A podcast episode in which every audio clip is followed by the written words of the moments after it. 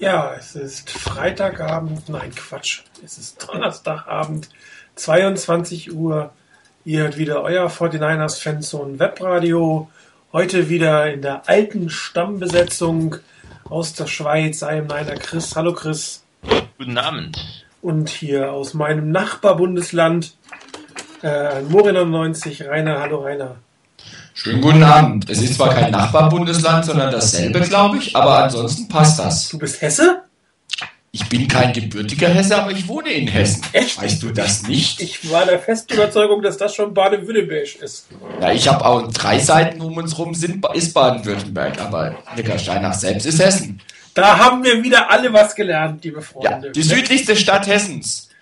Neckarsteinach ist Hessen. Sehr schön. Ja, Also, das Siehst wird das mal. Motto dieser Sendung. Ich war wirklich der festen Überzeugung, dass ich da schon im äh, tiefsten Ausland quasi war, als ich damals bei euch zu Besuch war. Aber ich lerne natürlich auch gerne jeden Tag was Neues. Ja, wir äh, sagen willkommen zu einer hoffentlich äh, interessanten Sendung mit äh, der Zeit wohl noch nicht allzu viel Zuhörern, aber ich hoffe, das fühlt sich so die nächsten paar Minuten. Und ansonsten gibt es auch immer noch die Download-Möglichkeit. Ähm, Wir kommen aus einem glorreichen äh, Monday Night Sieg, um es mal so auszudrücken. Die 49ers haben sich ein Stück weit rehabilitiert für die zwei Niederlagen aus den letzten drei Spielen, einer wirklich bösen Niederlage gegen die ähm, Cardinals, die ja fast noch oder die vielleicht auch immer noch äh, den Nummer 2 Seed kosten könnte, aber vor einer nationalen, vor einem nationalen Publikum hat man dann gezeigt, was in einen steckt, auch wenn es zwischendurch manchmal ein bisschen dunkel war. Bis auf der Blitz, der sah sehr schön aus. Ich bin immer der Überzeugung, dass in die Feuerwerkskörper ausgegangen sind. Da musste man halt eine andere Möglichkeit finden. Aber ich glaube, die Wahrheit wird so schnell nicht ans Licht kommen. Aber wir wollen zum, zum Spiel kommen und da würde ich doch einfach äh, Rainer bitten, dass er mal ein kurzes Statement zum Steelers-Spiel abgibt. Ja, zum Glück war der Strom und der Saft nur bei, bei, den, bei den Lampen weg und nicht bei den Niners.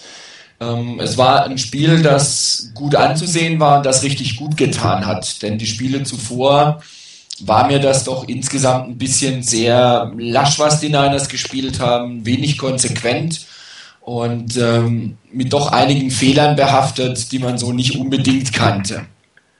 Ich denke mal, dass die Niners den den Turnaround wieder geschafft haben. Ich hoffe es zumindest. Und dass es kein einmaliger Ausrutscher nach oben war. Ähm, bisschen hatte ich das, die Befürchtung, dass die Niners so ein bisschen in, in Tal reinrutschen könnten und vielleicht mit ihrem leistungsmäßigen Peak ein bisschen zu früh lagen. Das Spiel hat mir zumindest gezeigt, dass die Niners wieder zulegen können. Es war ähm, sicherlich kein perfektes Spiel, dazu hätte einiges anders laufen müssen, aber es war ein Spiel, das doch einige Sachen gezeigt hat, die wir vorher nicht so gut gesehen haben oder nicht so schön gesehen haben. Ähm, die Niners waren in der Defense wieder überragend. Das kann man nicht anders sagen. Es gab zwar einige Pässe, die etwas tiefer gingen und mehr Yards eingebracht haben, aber alles in allem, wenn man es schafft, die, die Steelers bei einem Field Goal zu halten, kann man nicht allzu viel kritisieren dabei. Und die Offense hatte zwar ihre Schwierigkeiten an manchen Stellen. Ich bin immer noch der Meinung, was wir vor einigen Wochen schon gesagt haben, dass Alex Smith die Bälle nach außen an die Seitenlinie immer noch nicht wirklich kann. Aber es gab einige sehr, sehr schöne Pässe.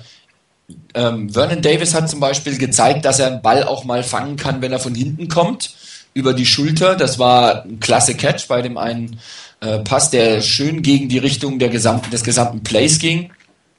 Und ähm, insgesamt hat Vernon Davis wieder gezeigt, zu was er fähig ist, wenn man ihn richtig einsetzt und wenn er sich zusammenreißt. Und das war sehr positiv, das zu sehen.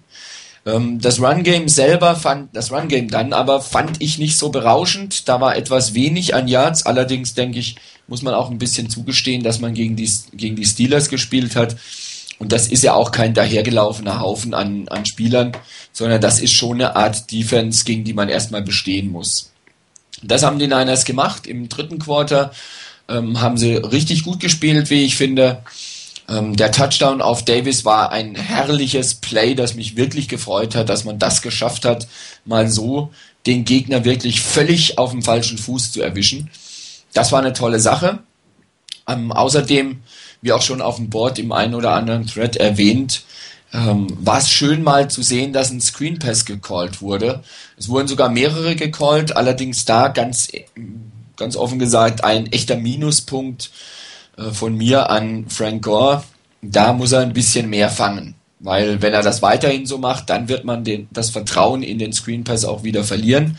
Der Ball auf Kendall Hunter war super gespielt war klasse gespielt und da hat Kendall Hunter auch gezeigt, zu was er in der Lage ist, wenn er nämlich Gas geben kann, wenn er seinen Speed ausspielen kann. Insgesamt fand ich vom Playcalling her, vom großen Ganzen, nicht in allen Situationen, aber im großen Ganzen das Playcalling wirklich klasse in der Offense. Das war ein Schritt in die richtige Richtung und das hat gerade, was vorhin schon gesagt, ähm, vor nationaler Kulisse ein echtes Statement der 49ers. Und ich glaube nicht mehr, dass irgendjemand auf die Idee kommt zu sagen, naja, die Niners sind ein bisschen glücklich reingekommen und naja, die profitieren davon, dass die anderen Teams der NFC West in den ersten Wochen so schwach waren. Sondern ich denke, die Niners haben gezeigt, dass sie nicht zuletzt aufgrund eigener Stärke in den Playoffs sind. Und dass mit ihnen zu rechnen sein dürfte. Das ist ein Team, das so, wenn es so spielt und an verschiedenen Schrauben noch ein bisschen dreht, ähm, kein Team sein muss, das mit dem ersten Spiel in den Playoffs gleich wieder nach Hause fährt. Und ich denke, da sollten wir uns drauf freuen und drauf hoffen, dass das auch so passt. Ja, Chris, wie hast du es gesehen? Äh, ja, äh, zunächst mal ja gar nichts. Äh, das Spiel startet ja mit der Verzögerung und ähm, kann mich eigentlich dem Ganzen anschließen, was, was Rainer gesagt hat. Vielleicht ganz kurz, Tom Jackson vom Studio hat mich extrem genervt. Der ist ja beinahe eingeschlafen, vermutlich auch, weil das Licht aus war. Seine Meinung war, Pittsburgh, ein Team, das Super Bowls kennt, das große Spiele kennt, die können mit so einer Delay viel besser umgehen. Ähm, die Niners haben bewiesen, dass sie es auch können. Und das war ein extremer Charaktertest. Denn vor seinem Spiel, man ist endlich mal wieder so auf, mit einem richtig äh, wichtigen und tollen Spiel äh, auf nationaler Ebene und dann äh, gibt es eine 20-minütige und eine 16-minütige Verzögerung. Das Ganze, die 16-minütige Verzögerung auch gleich noch in dem Moment, als man eigentlich das Momentum, das viel zitierte, ähm, auf seine Seite geholt hat. Dort hätte es eigentlich den Steelers helfen sollen, aber die Niners haben das so souverän äh, weitergespielt, dass, äh, dass man eigentlich nie Gefahr lief. Ich denke, das Spiel hat auch hat einige gute Dinge gezeigt. Man hat dieses Power Run, äh, dieses Power Game wieder etwas mehr eingesetzt, wieder mal mehr sieben äh, O-Liner auf dem Feld gehabt oder so. Ähm, man hat Walker mehr eingesetzt. Es kommt plötzlich das, das Element eines Screen Passes hinein. Von dem her, man hat sich wieder ein bisschen äh, etwas Neues überlegt oder was Altes, was Anfangssaison gut funktioniert hat, zurückgeholt in den Gameplan. Von daher den zukünftigen Gegnern, denke ich, auch gezeigt, dass mit allem zu rechnen ist. Was dazu kommt, für mich äh, sehr interessant fand ich, ähm, die Defense, die lässt nur drei Punkte zu. Von daher, wir haben immer wieder, und das ist auch ein Punkt nachher, von der Red Zone Schwäche gesprochen. Wenn deine Defense nur drei Punkte gegen ein wirkliches Top-Team zulässt, auch wenn Big Ben äh, nicht ganz fit war, er hat dennoch gezeigt, dass er spielen kann und hat, hat ja eigentlich nicht schlecht gespielt. Dummerweise wirklich für die Steelers dummerweise drei äh, katastrophale Pässe geworfen da oder und die zu Interceptions geführt haben, hat noch zwei, drei andere Pässe geworfen, die beinahe zu Interceptions geführt hätten. Aber die Defense schafft es, eine gute Offense zu stoppen und von daher ist es eben wichtig, dass die 49ers jede Möglichkeit zu Punkten nutzen. Damit gibt's mehr Druck auf die, an, an der Offense. Und äh, von daher, die Red Zone Schwäche, solange man immer punktet, ist sie nicht ganz so schlimm, aber man hat in diesem Spiel auch gesehen, dass es anders geht, dass man die Punkte machen kann. Ähm, die Niners Offense die hat gezeigt, dass sie in jeder Situation ein First Down holen kann. Beim, äh, auf dem ersten Drive hat man, glaube ich, gleich drei Third and Ten oder zumindest äh, Third and Long verwandelt und von daher ähm, ziemlich ein sehr gutes Gefühl in dieses Spiel bekommen. Auf der tiefen Seite natürlich ein klasse Spiel von Eldon Smith, der immer, der nun auch wieder auf dem Level von Anfang Saison spielt Und äh, was mir auch ein bisschen aufgefallen ist, ist, sie haben teilweise viel öfter so ein bisschen Overload den Pass Rush gebracht. Also genau das, was eigentlich die, äh, die Ravens mit den Niners gemacht haben und damit sehr erfolgreich waren, das haben die Niners jetzt mit den, mit den Steelers gemacht und von daher auch wieder eine sehr, sehr gute äh, äh, Variante in der Defense gefunden. Von daher, wenn man so spielt, dann muss man vor, sich vor niemandem verstecken und dann kann die Saison noch lange gehen.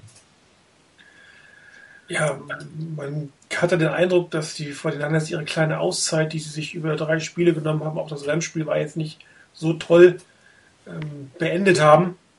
Äh, wie auch immer das zustande gekommen ist, ob man sich selber mal äh, tief in die Augen geschaut hat, dass das so nicht weitergehen kann, ob die Coaches da ein ernstes Wort mit dem Team geredet haben, wobei ich auch die Coaches ja durchaus in den Spielen zuvor etwas kritisiert habe für eine doch etwas lasche Vorbereitung oder einen, einen Gameplan, der nicht so richtig zum Gegner gepasst hat, nicht mit richtigen Adjustierungen zum richtigen Zeitpunkt, war es hier jetzt wieder ein bisschen anders. Egal wie man es dreht und wendet, wenn du den äh, Defending AFC Champion, das sind die Steelers immerhin, äh, bei drei Punkten hältst, egal ob der Quarterback jetzt ein bisschen humpelt oder nicht, das ist schon eine Leistung, die, die musst du erstmal bringen. Und das muss man meiner Meinung nach als allererstes in den Vordergrund stellen.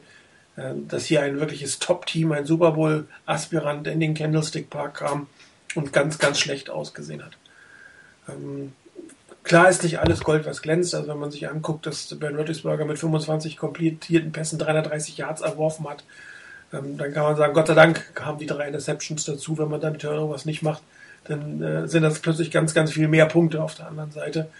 Und äh, das ist, darum habe ich das noch so ein bisschen auf die Tagesordnung genommen, die ganze Passverteidigung weil man natürlich nicht immer drei, drei Interceptions macht. Und äh, im Gegensatz zur letzten Woche, da hat man keine gemacht ähm, und hat dann äh, dafür drei Touchdowns kassiert. Also das ist schon eine, eine Area, mit der man sich intensiv beschäftigen muss, gerade wenn man sieht, welche Teams denn in den Playoffs auf einen zukommen werden. Da muss in der Secondary, aber auch bei den Covered, Linebackern einiges mehr passieren. Aber das haben wir gleich nochmal speziell, dass wir ein bisschen drauf eingehen können. Ansonsten ähm, Rashad Mendenhall hatte drei, vier, fünf gute Läufe, die auch ähm, längst zwar nur elf Yards, aber das sah gar nicht so schlecht aus zum Teil im Gegensatz, was die 49ers den anderen äh, Running Backs in der Saison zugelassen haben, aber es waren trotzdem nur 64 Yards, die er gemacht hat, also auch hier wieder nicht mal annähernd an der 100 Yard Marke dran, nicht mal das Team des Steelers hat in Summe annähernd 100 Yards gebracht. Und ähm, dann siehst du natürlich auch als Verteidigung einfach sehr, sehr gut aus, wenn du den, den Gegner eindimensional machen lässt oder werden lässt. Und dann kommt es natürlich doch irgendwann zur Geltung, dass das Ben Roethlisberger nicht 100% fit war, wobei ich das nicht als den ausschlaggebenden Punkt gesehen habe. Ja, seine Würfe, die zur Interception geführt haben, haben meiner Meinung nach nicht so wirklich viel ähm, mit seiner Verletzung zu tun. Da waren andere Sachen, die nicht ganz so gut liefen, aber ähm, äh, das, das hat ihn jetzt nicht so behindert, meiner Meinung nach, dass, dass, dass die Steelers-Fans sowas als Grund für den Sieg, äh, für die Niederlage, was gesagt, der Steelers äh, zugrunde legen können. Und, ähm, die Defense hat gezeigt, dass sie eigentlich Super Bowl ist, so klar muss man das sagen, aber sie hat halt Tasks noch vor sich, gerade in der, in der, NF, äh, in der NFC, ähm, die, die, die sehr, sehr schwierig sein werden. Und ein bisschen, bisschen was muss passieren. Ähm, ihr hattet auch schon gesagt, dass man in der Verteidigung schon auch ein bisschen umgestellt hat, dass man vielleicht äh, die, die, den Druck etwas variiert hat, nicht mehr nur mit drei und vier Mann. Ähm, ich habe dahinter auch noch ein Play vorbereitet, wo sie dann tatsächlich ähm, sogar mit fünf, also wirklich mit einem echten Blitzer kamen, was auch relativ erfolgreich im Endeffekt war. Also da hat man so ein bisschen sich angepasst und ähm, sich anpassen, das war auch das Motto in der Offense. Ähm, Rainer, mit den Pässen zur Seite meinst du, glaube ich, lange Bälle die Seitenlinie entlang, ne? Richtig, genau, die meinte ich. Weil die, die klassischen Outpässe liefen hervorragend. Also die wirklich ähm, in Richtung der Seitenlinie gingen, im, im quasi 90-Grad-Winkel. Davon sind fünf oder sechs im Spiel äh, komplettiert worden. Das war das äh, Bread and Butter Play, wie man so schön sagt, in verschiedenen Varianten. Kai Williams hat sich da sehr hervorgetan. Äh, Michael Crabtree hatte einige Sachen. Also das waren wirklich schöne Plays dabei und das sind mit die schwierigsten Würfe so quer übers Feld hinüber. Und äh, da hat man sich wirklich ähm, beschäftigt, wie man die Secondary der, der Steelers ähm, bisschen, bisschen ja, beschäftigt, man sie beschäftigen kann, klingt blöd, aber so ist das, äh, dass man wirklich nachgedacht hat, wie es funktionieren könnte und diese kurzen Pässe ins Aus, also in Richtung des Aus, beziehungsweise später auch die etwas längeren Bälle waren einfach super erfolgreich und, und diese wirft Alex Smith einfach fantastisch. Es waren zwar nur 187 Jahre, da muss, muss man aber auch sagen, äh, dass die Steelers äh, eine der besten Passverteidigungen haben, beziehungsweise eigentlich die beste Passverteidigung, wenn es nach Yards geht. Der Schnitt ist eigentlich unter dem, was, was Alex Smith jetzt äh, geworfen hat. Das heißt, ähm, man, man war da gutes Mittelfeld gegen die Steelers und es hat im Endeffekt ja gereicht. Und generell darf man nicht unterschätzen, das ist die zweitbeste Scoring-Defense, die da steht, die beste ähm, Yards-Defense überhaupt. Das, da ist schon Potenzial in dieser Verteidigung. Und dann sind 20 Punkte natürlich durchaus ein schönes Polster, mit, mit dem man arbeiten kann. Und ähm, auch da dieses Thema Red Zone steht auch nochmal auf der, auf der Tagesordnung. Das ist eine andere Red Zone Offense gewesen, die auch durchaus einen dritten oder vielleicht sogar einen vierten Touchdown hätte produzieren können. Ähm, da hat man anders gespielt als die letzten Male, hat einfacher gespielt, hat es geschafft, einen Run-Touchdown zu machen. Alles sehr, sehr gute Zeichen. Und ähm, hier hat man sich deutlich besser, meiner Meinung nach, auf, auf das Spiel vorbereitet, als man es vielleicht gegen die Cardinals gemacht hat. Oder zumindest sah es so aus, als wenn man sich besser vorbereitet hätte. Ich glaube jetzt nicht, dass man 20 Stunden weniger investiert hätte, aber es war einfach die erfolgreichere Arbeit. Und es war ein absolut verdienter Sieg. Äh, man war jetzt nicht um Klassen besser, aber man war so deutlich besser, äh, dass dieser Abstand durchaus auch gerecht gewesen war, muss man auf den Punkt zu bringen. Hm.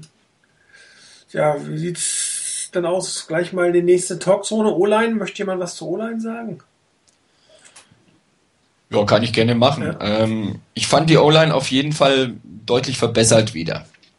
Ähm, ich meine, gegen ein Team wie die Steelers keinen Sack zuzulassen, ganz den Druck konnte man nicht vermeiden, aber ich denke, das kriegst du sowieso nicht ganz hin. Aber das Ganze so hinzukriegen, dass du keinen Sack kassierst, ähm, das ist eine Leistung, das musst du erstmal schaffen. Ähm, auch wenn natürlich die Steelers ein bisschen geschwächt waren, ähm, aber trotzdem das musst du erstmal hinkriegen. Und es war ja jetzt nicht so, dass die Steelers gar nicht versucht hätten, zu Alex Smith durchzukommen, sondern sie kamen ja auch in die Richtung. Sie haben es ja versucht, aber die O-Line hat einfach gut gehalten. Und das war eine, eine, ein gutes Zeichen, finde ich. Ein Zeichen in die richtige Richtung, dass die O-Line hoffentlich wieder auf dem Weg der Besserung ist und ihr Potenzial, das er hat und das er über einige Wochen hinweg durchaus gut ange, äh, durchaus ähm, gut auf den Platz gebracht hat, das auch weiterhin auf den Platz bringen kann. Wie vorhin schon gesagt, es war ein Statement-Game. Game. Und die Niners haben ein Statement abgegeben. Ich denke nur nicht, nicht nur insgesamt als Team, wobei bei deiner Aufzählung vorhin meiner Meinung nach die Special Teams gefehlt haben, die, eine, die einen super Job gemacht haben und den Niners immer sehr gute Feldpositionen geliefert haben, ähm, sondern eben auch von der O-Line. Damit die, die O-Line hier auch wirklich zeigt, wir können auch mit dem Druck umgehen das ging nicht jedes Mal und dann allerdings war eben auch Alex da, der durchaus dann ähm, gescheit ausweichen konnte. Ich erinnere mich an einen, an einen äh, Play, als ziemlich viel Druck gab auf ihn und er ist im richtigen Moment ausgewichen, hat gesehen, dass da eine Lücke ist und ist nach vorne gegangen und glaube ich auch zum First Down gelaufen noch. Ähm, das hat zusammengespielt und für mich hat das deutlich besser zusammengepasst als vorher. Und das ist ein gutes Zeichen, finde ich zumindest. Absolut, ich denke, äh, die, äh, die Steelers Defense unter Kontrolle zu bringen, das ist eine extrem schwierige Aufgabe und die Niners haben die mit Bravour ge gemeistert und ja, schlussendlich, es, es waren Plays dabei, beispielsweise der Touchdown von, äh, von Vernon Davis, da muss auch die O-Line richtig blocken und den, den Play-Action so stark zeigen. Das hat alles sehr gut funktioniert und war natürlich wie Rainer richtig sagt, ein Statement-Game, wo man wirklich ein ganz, ganz, eine ganz, ganz gute Visitenkarte abgegeben hat. Ja, ihr habt ihr erwähnt, äh, ich hatte gerade ein, eins meiner Fotoserien gesucht, wo man am besten die O-Line zeigen könnte und äh, da fühle ich mich doch gleich inspiriert von dir, Chris, dass wir da einfach mal den Touchdown von Vernon Davis nehmen und uns den mal etwas genauer angucken. Ähm, so, wartet. Da soll er jetzt, sollte er jetzt sein. Man vielleicht auch äh, zwischendurch noch kurz sagen kann, ist, ähm, ich denke, es hat auch geholfen, dass man etwas mehr wieder auf äh, Delaney Walker und auf eben diese unbalanced Formations oder zumindest Heavy Formations gesetzt hat, ähm, dass, dass man da auch den Druck wieder wegnehmen konnte. Ja, jetzt einmal bitte reloaden, wer es noch nicht gemacht hat. Das ist 29, Play 29. Das wird der Touchdown von, von Delaney Walker, der aus dieser, dieses Plays aus, aus mehreren Gründen eigentlich sehr gut. Ich habe es jetzt ähm, mit dem speziellen O-Line-Touch äh, oder für den speziellen O-Line-Touch ausgesucht. Man kann hier auch ähm, wieder einiges erkennen. Und zum einen äh, sieht man die Formation, das ist im ersten Bild, ist die, die eigentlich in den letzten Spielen nicht wirklich was bewirkt hat. Also diese Tight Formation in der Red Zone ähm, ist irgendwie nicht so richtig ins Laufen gekommen. Trotzdem ähm, hat man sie jetzt wieder als Basisformation in dem Moment genommen. Ähm, deutet dann wieder ein Play-Action an. Die typische ähm, Art und Weise, wie es die 49ers machen, äh, dass sich Alex Smith ähm, von, von, dem, von der Laufrichtung der Running Backs wegdreht. Das sieht man sehr, sehr häufig. Äh, also eine doppelte Misdirection quasi. Also Smith geht in die eine Richtung, beide Running Backs gehen in die andere Richtung. Und äh, was man dann im Bild 3 und 4 sieht, ist, wie unglaublich gut dieser Play-Action-Fake ausgeführt wurde. Und wenn ihr, wenn ihr jetzt auf die O-Line schaut, die wirklich ähm, ein sehr, sehr gutes Run-Blocking auch ähm, eigentlich andeutet, weil sie, sie verkaufen den, den, den Lauf sehr, sehr gut. Sie gehen entsprechend tiefer, ähm, halten sich nicht so in der, in der Pass-Protection-Formation, schaffen es aber alle, die Druck machen von den Steelers äh, vom Play im Prinzip fernzuhalten. Und ähm, erst im Bild 5, was auch sehr, sehr spät ist, löst sich Vernon Davis, ich glaube zwei Sekunden ungefähr nach dem Snap oder löst sich Vernon Davis eigentlich erst von seinem Gegenspieler. Und bis dahin ist, ist Alex Smith, das sieht man ja auch schon mal, so sieben, acht Yards in der Line of Scrimmage. Das heißt, dieser Release, den, den äh, Vernon Davis da machen muss, um auf seine Route zu gehen, ist erstmal für, für Alex Smith überhaupt keine Gefahr, weil der Gegenspieler da drei, vier, fünf Schritte laufen müsste, um an ihn heranzukommen. Und ähm, auch in diesem Moment eigentlich erst, im Bild 6 sieht man das jetzt erst in dem Moment, wo sich, wo sich das löst, fängt überhaupt die Defense an zu, zu realisieren, ähm, dass man dort ähm, einen Passspielzug hat. Und wenn man oben wieder auf die, auf die Offense-Line ähm, achtet, die schieben die ganzen Steelers, die da irgendwie im Weg sein können, ähm, auf, den, auf einen Haufen und, und ähm, halten sie eigentlich davon ab, hinter Vernon Davis herzugehen. Troy Polamalu liegt da noch schön auf dem Boden, das sieht man gleich in einer anderen Perspektive, dass er da ein bisschen sehr auf den Lauf spekuliert hat. Und Vernon Davis steht einfach falsch und dann ist das ein, ein, ein, ganz einfacher Pass eigentlich für den Quarterback. Der muss sich zwar ein bisschen strecken, das sieht man auch gleich nochmal, aber der steht halt Mutterseelen allein und ein einziger Defender kommt da noch mit und blickt überhaupt, dass das ein, ein Pass werden sollte. Ne? Und wenn man das aus der Hinterperspektive mal sieht, äh, sieht man wieder, ähm, Bruce Miller verkauft den Fake sehr gut. Ähm, Anthony Dixon hat man da hinten in den, als Running Back hingestellt. Der Fake sieht, sieht, sieht wirklich hervorragend aus, so dass Troy Polamalu immer noch weiter in die Lücke reinläuft. Das sieht man in Bild 12. Da steht er in die Lücke, hat wirklich geglaubt, dass dies ein, ein Laufspielzug wird. Und die O-Line schiebt einfach ihre Gegner, habe ich eben schon gesagt, so weit weg, dass, dass ähm, Alex Smith locker ausrollen kann und eigentlich nur mit einem kleinen Heber über den anfliegenden Verteidiger. Das kannst du einfach nicht verteidigen. Das sind ganz, ganz einfache Plays, die die 49ers leider im Beginn der Saison so nicht gespielt haben. Sehr ärgerlich. Damals, dafür klappt es jetzt umso besser, weil einfach kein Schwein mehr mit, damit gerechnet hat. Und ähm, wie gesagt, es war eigentlich unter dem Begriff O-Line zu sehen, was, was wirklich gut ist, dass, dass die O-Line gehalten hat. Also sie hätte ja auch für einen Run sehr gut gehalten, wenn man sich die Bilder da anguckt. Das ist unglaublich gut verkauft und da nichts, nichts zu anbrennen lässt. Und davon hat man noch einige andere ähm, Bilder, Beispiele. Ich werde nachher, wenn wir auf die Plays gehen, dann immer wieder auf die O-Line zurückkommen. Das, das ähm, hilft natürlich ungemein, dass du auch endlich mal einen Touchdown machst in der Retzung. Ne? Also vielleicht zwei kurze Anmerkungen. Das Play war natürlich, war für mich, oder es sah für mich aus, wie wenn man doch mal noch in die letzten zwei Jahre hineingeschaut hätte und da ein Play mal wieder raus, ausgegraben hätte.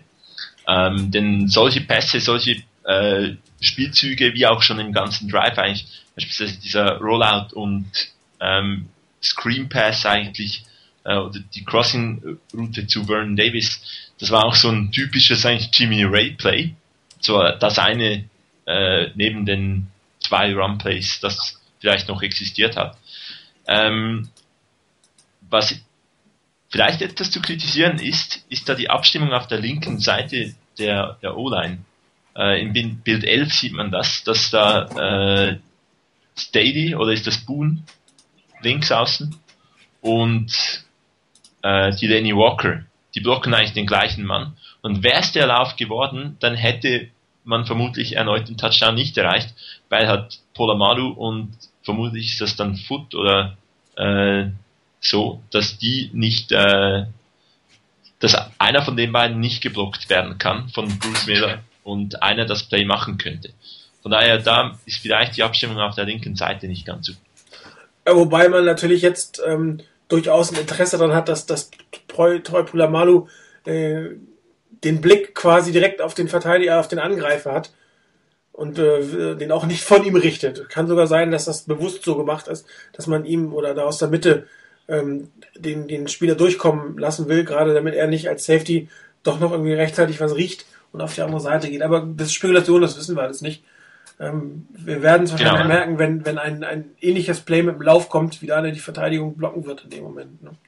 Genau, ich denke einfach, dass in dieser Situation, wo Polomalu so weit auf der linken Seite eigentlich ist, dass, dass er eh schon vom eigentlichen Play weg ist, aber dass da vielleicht, mal schauen eben, wie du sagst, Spekulation, ähm, vielleicht sehen wir das Play ja nochmals und dann sieht es vielleicht dann ganz anders aus.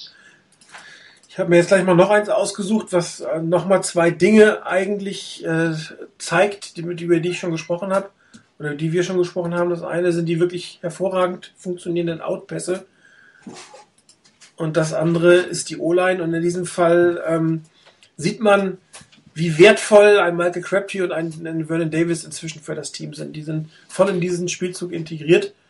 Ähm, so, ich gucke mal, ob Rainer wieder online ist. Der hatte gerade ein paar technische Probleme. Nee, ist er nicht. Also an alle da draußen bitte einmal reloaden. Das ist die Antwort Nummer 30, direkt dahinter. Ähm, typische Situation für die 49ers aus der dritten und lang war das aus der Shotgun. Ähm, doch eine der beliebteren Formationen inzwischen mit drei Wide Receivers. Der Running Back, der dann als in der Pass Protection steht, ähm, auch durchaus von, von Alex dann mal umgestellt wird. Darum ist das eigentlich eine, eine Basisformation zurzeit für die 49ers bei dritten und lang. Ähm, Im Bild 2 sieht man dann, wie sich die Pocket wirklich wunderbar formt, die Protection auch vom Running Back auf der linken Seite ist. Da wird jeder Gegner gehalten. Ähm, das Play wird sich gleich nach rechts raus entwickeln. Und was hier interessant ist, ist, ähm, dass äh, Michael Crabtree im Slot steht. Ja, Michael Crabtree ist im Slot und Vernon Davis auf der Thailand-Position. Das heißt, die beiden Top-Receiver der 49ers stehen eigentlich in diesem Fall auf der Inside-Position. Und das wird auch gleich äh, den Erfolg quasi dieses Plays ausmachen. Im Bild 3 sieht man dann schon, dass äh, Vernon Davis eigentlich gedeckt ist, dass Kyle Williams auf der rechten Seite gedeckt ist und dass ähm, ähm, Vernon Davis die Crossroute laufen wird und da eigentlich schon mal zwei Leute beschäftigt. Also die Inside Linebacker sind voll auf ihn konzentriert. Und ähm, wenn man jetzt auch auf Alex Smith achtet, Alex Smith von der von der Position her guckt er eindeutig auf Vernon Davis. Ja, er hat die, die, also die Schulter ist noch eher weit links, der, der Fuß ist noch relativ weit links. Also von, von dem, von seinem, von seinem Stand ist er noch nicht da, als wenn er eine Outroute laufen, werfen wollen würde. Und genau dieses, dieses verlockt die Verteidiger jetzt sich auf äh, Vernon Davis zu konzentrieren. In Bild 4 sieht man das, dass beide äh, Spieler, die anderen Nies sind, sich auf, auf Vernon Davis konzentrieren, weil für, für sie die nicht genau sehen, was hinter ihnen abgeht, sieht es so aus, als wenn Alex Smith sich auf ihn konzentriert. Und ähm, dann kommt dieses Pick and Roll, was ich ja schon mehrfach gesagt habe, äh, dass der äußere Receiver nach innen zieht und der innere nach außen, so dass du immer eigentlich vor dem Gegenspieler ähm, bleibst. Und ähm, man sieht im Bild 5 dann, dass der Safety in diesem Fall für die Zone von Michael Crabtree verantwortlich gewesen wäre. Vernon Davis ist in der Double Coverage und dann macht Alex Smith einfach den Pass. Und da sieht man gerade in den Bildern 4 und 5, wie unbehelligt er diesen Pass werfen kann. Das heißt, er kann auch diesen, diesen, diesen Fake-Pass auf, auf Vernon Davis sehr gut verkaufen. Also er muss da nicht flüchten, er steht da, kann gucken, kann natürlich die Defense sozusagen von, von seinem eigentlichen Ziel weglocken. Wenn da die Linie ein bisschen ähm, schlechter blocken würde in solchen Situationen und er mehr am Laufen wäre, wäre die Frage gewesen, ob die Double Coverage auf, auf Vernon Davis so zustande gekommen wäre und ob der Äußere der Verteidiger nicht doch eher ähm, noch mit, mit Michael Crabtree mitgegangen wäre. Aber so ähm, hält die Offense, sie gibt ähm, Alex Smith die entsprechende Zeit, dass er diesen Pass da hinten anbringen kann. Äh, leider ist, ist, sind die Safeties der Steelers nicht so schlecht, dass man da jetzt einen Touchdown draus macht. Also Polamalu ist ja relativ schnell und irgendwann merkt das dann doch, so dass es nur in Anführungsstrichen First Down geworden ist. Aber dieses ganze Play vom Design her, wie die Linie hier wieder gespielt hat, Alex Smith die Zeit gegeben hat, das hat auch irgendwie gedauert, ähm, bis äh, ähm, bis Alex Smith werfen konnte. Das äh, musste das Ganze ja ein bisschen verkaufen und die Linie hat es einfach wunderbar gehalten in dem Moment. Und äh, das zeigt, dass hier ähm, die Linie eine, eine deutliche Verbesserung gegenüber der letzten Woche gezeigt hat und die nötige Zeit einfach ähm, investiert oder Alex Smith die einfach die Zeit einfach geben kann. So, jetzt musst du ein bisschen was sagen, Chris. Ich muss den Rainer mal wieder ins Gespräch holen. Das werde ich auch tun. Äh, ja, absolut tolles Play.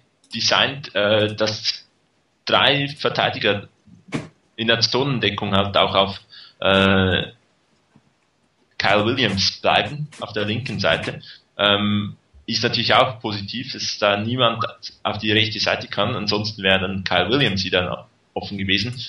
Und dieses äh, Kreuzen, das man hatte, den Post vom, vom äußeren Receiver, den Out des inneren Receivers, ähm, ist natürlich ähnlich wie das, wie die Kombination von äh, ähm, Drag und Fade, die man ab und zu in Goal-Line-Situations versucht hat. Also von daher ist, ist man wirklich von diesen Routenkombinationen ähm, sehr, sehr stark gewesen in diesem Spiel. Das hat man öfters gesehen, auch beispielsweise zweimal eine Out-Route hintereinander für äh, Kyle Williams. Auch, glaub, ich bin nicht mehr sicher, ob das auch auf diesem Drive war, seine zumindest zum First Down. Mhm. Ähm, was vielleicht noch dazu zu sagen ist, ein Negativbeispiel für eine schlechte Routenkombination war die erste Interception der, der Steelers, weil da hat äh, niemand irgendwas gemacht, was überraschend war oder was die Coverage irgendwie durcheinander gebracht hat und folglich gab es dann auch die Interception. Also von daher extrem wichtiges Design dieses Plays das, äh, und eine gut gelaufene Route von Crabtree, was ja auch nicht selbstverständlich ist. Das hat er auch nicht in jedem Spiel so gezeigt. Das stimmt. Wo du das, Rainer, bist du übrigens wieder da? Ja, ich bin wieder da. Wunderbar. Falls ihr mich hören könnt wieder. Ja, ich höre ich hör nicht wieder. Dann kannst du jetzt, äh, darfst du auch wieder mitspielen sozusagen. Oh, das ähm, ist aber nett. Ja, großzügig, gell? Und ja. äh, dann nehme ich doch, nehme ich doch gleich, sorry, die, ähm, die Interception, auch wenn ich eigentlich vielleicht für die, für die Verteidigung die nehmen wollte, aber ähm, weil Chris sie schon angesprochen hat, ähm, nehmen wir doch einfach mal die Interception der, der Steelers, wo man tatsächlich sieht, dass das äh, dort ein bisschen anders gelaufen ist von, von den Routen her. Das ist die Antwort Nummer 32, also bitte alle mal reloaden. So, so. Ähm, prinzipiell sieht man hier, das hatte ich am Anfang gesagt, ähm, vielleicht fangen wir also nicht nur die Route an, sondern machen das ganze Play in einem durch. Wenn man sich jetzt die Verteidigung ansieht, ähm, wir haben zwei in der Linie, die mit den Hand auf dem Boden stehen und drei inklusive des Nose Tackles, die die Hand vom Boden haben. Wieder eine der Situationen, wo die 49ers eigentlich versuchen zu vertuschen, wer denn jetzt den Pass machen wird. In dieser Situation, etwas ungewöhnlich, werden es alle fünf sein. Das hat man ja so nicht unbedingt äh, in letzter Zeit oft gesehen. Ähm, wobei hier ein verzögerter Pass wenn man auf Ahmad Brooks guckt, äh, der bleibt erst stehen. Also der macht, das ist der typische 49ers. Erstmal gehen fünf Leute nach vorne und einer zieht sich dann im Endeffekt zurück, dass es doch nur noch ein Vier-Mann-Pass-Rush ist.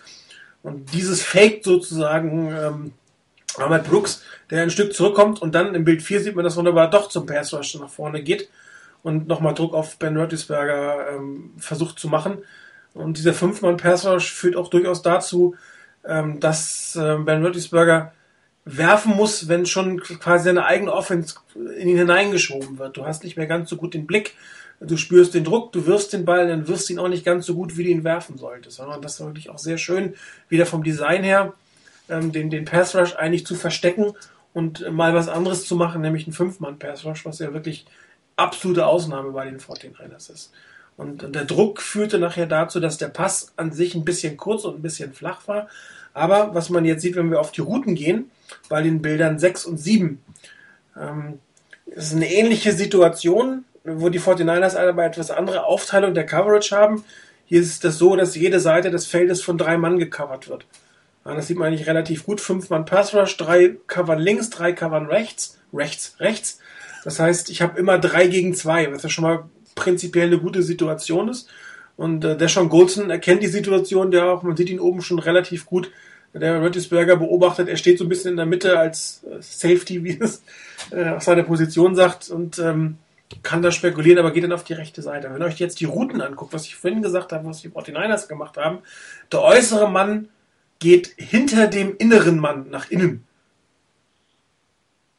Ja, da sie, hier machen die Steelers machen es halt genau andersrum, als es die 49ers eben gemacht haben. Also das, und in diesem Fall ist die Coverage immer bei dem Receiver mit dabei. Du bist irgendwie nicht in der Lage, den so ein bisschen abzuschütteln. Und ähm, das heißt, Carlos Rogers ist die ganze Zeit bei Mike Wallace, ähm, kann ihn wunderbar verteidigen. Das, das Kreuzen, was man ja eigentlich macht, um die Verteidiger ein bisschen auseinanderzuziehen, hat ja überhaupt gar keine Wirkung. Ähm, der schon Goldston riecht den Braten. Und dann kommt noch der Druck dazu, ein relativ schlechter Pass, das sieht man im Bild 8 und 9. Der ist natürlich auch viel zu tief. Selbst wenn da nicht die Double Coverage gewesen wäre, wäre das ein extrem schwieriger Catch für Mike Wallace gewesen, wenn er ihn überhaupt gefangen hatte, so tief wie der da ankommt.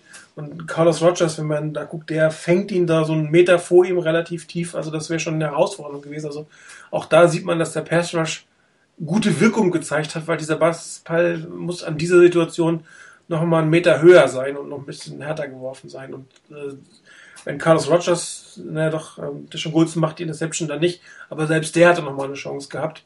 Und ähm, das liegt halt am Routendesign. Das ist nicht ganz so gut ist, oder ein bisschen langweiliger, ein bisschen konservativer, als man das vorhin gesehen hat.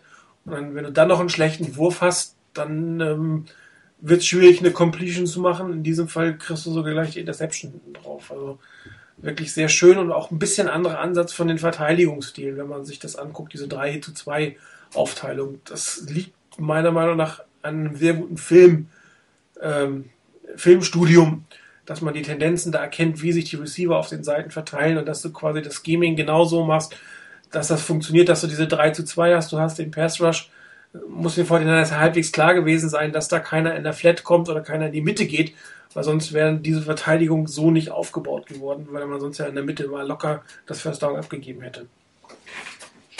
Ich denke, vielleicht noch wichtig da zu sehen, dass äh, gekreuzt wird ja nur auf der linken Seite. Auf der rechten Seite gibt es kein Kreuzen. Da geht der vordere oder der Receiver, der nicht so tief geht, der geht nach innen und auch ähm, Mike Wallace versucht eigentlich den Cut nach innen zu machen. Ähm, und wenn dann natürlich der äh, Big Ben nicht in den Wurf hineinstehen kann und wirklich voll äh, das Ding wirklich raushauen kann, dann kommt der Ball halt so zu kurz. Ähm, von daher super gemacht von der Defense.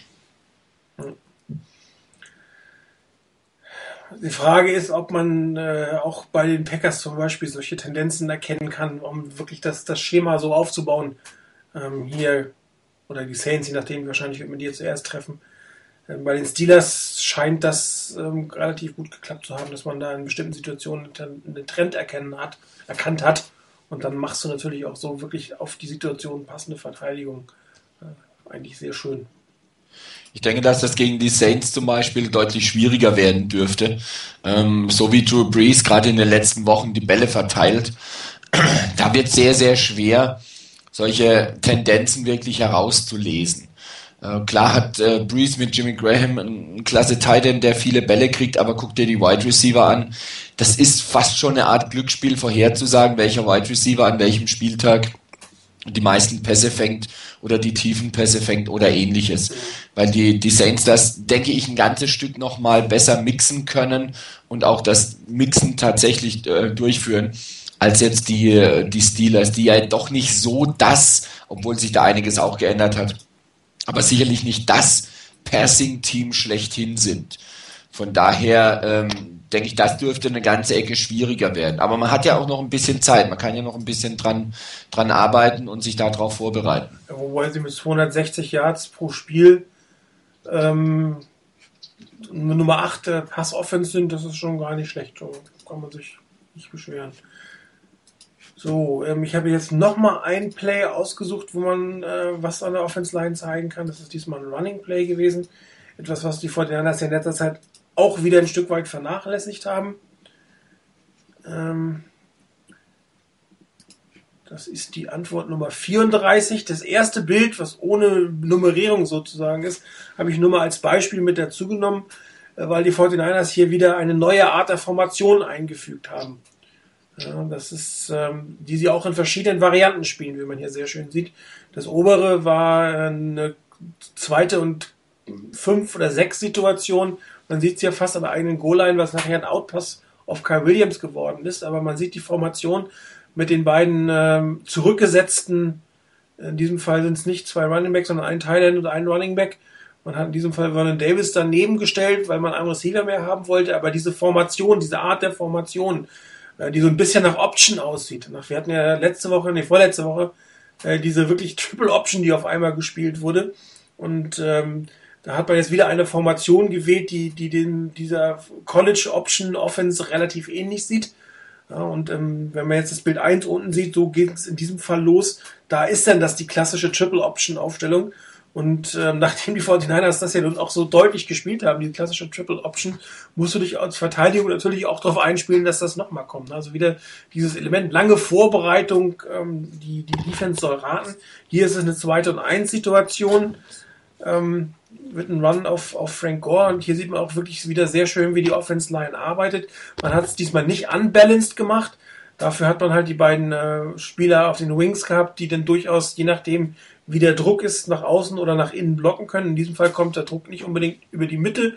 Dementsprechend ist das Blocking eher nach außen, aber das ist von da aus natürlich sehr, sehr flexibel anzusetzen. Du könntest auch nochmal in der Motion äh, versuchen, jemanden wegzuziehen, der dir da nicht passt. Also das, das gibt dir sehr, sehr viele Möglichkeiten, diese Formation.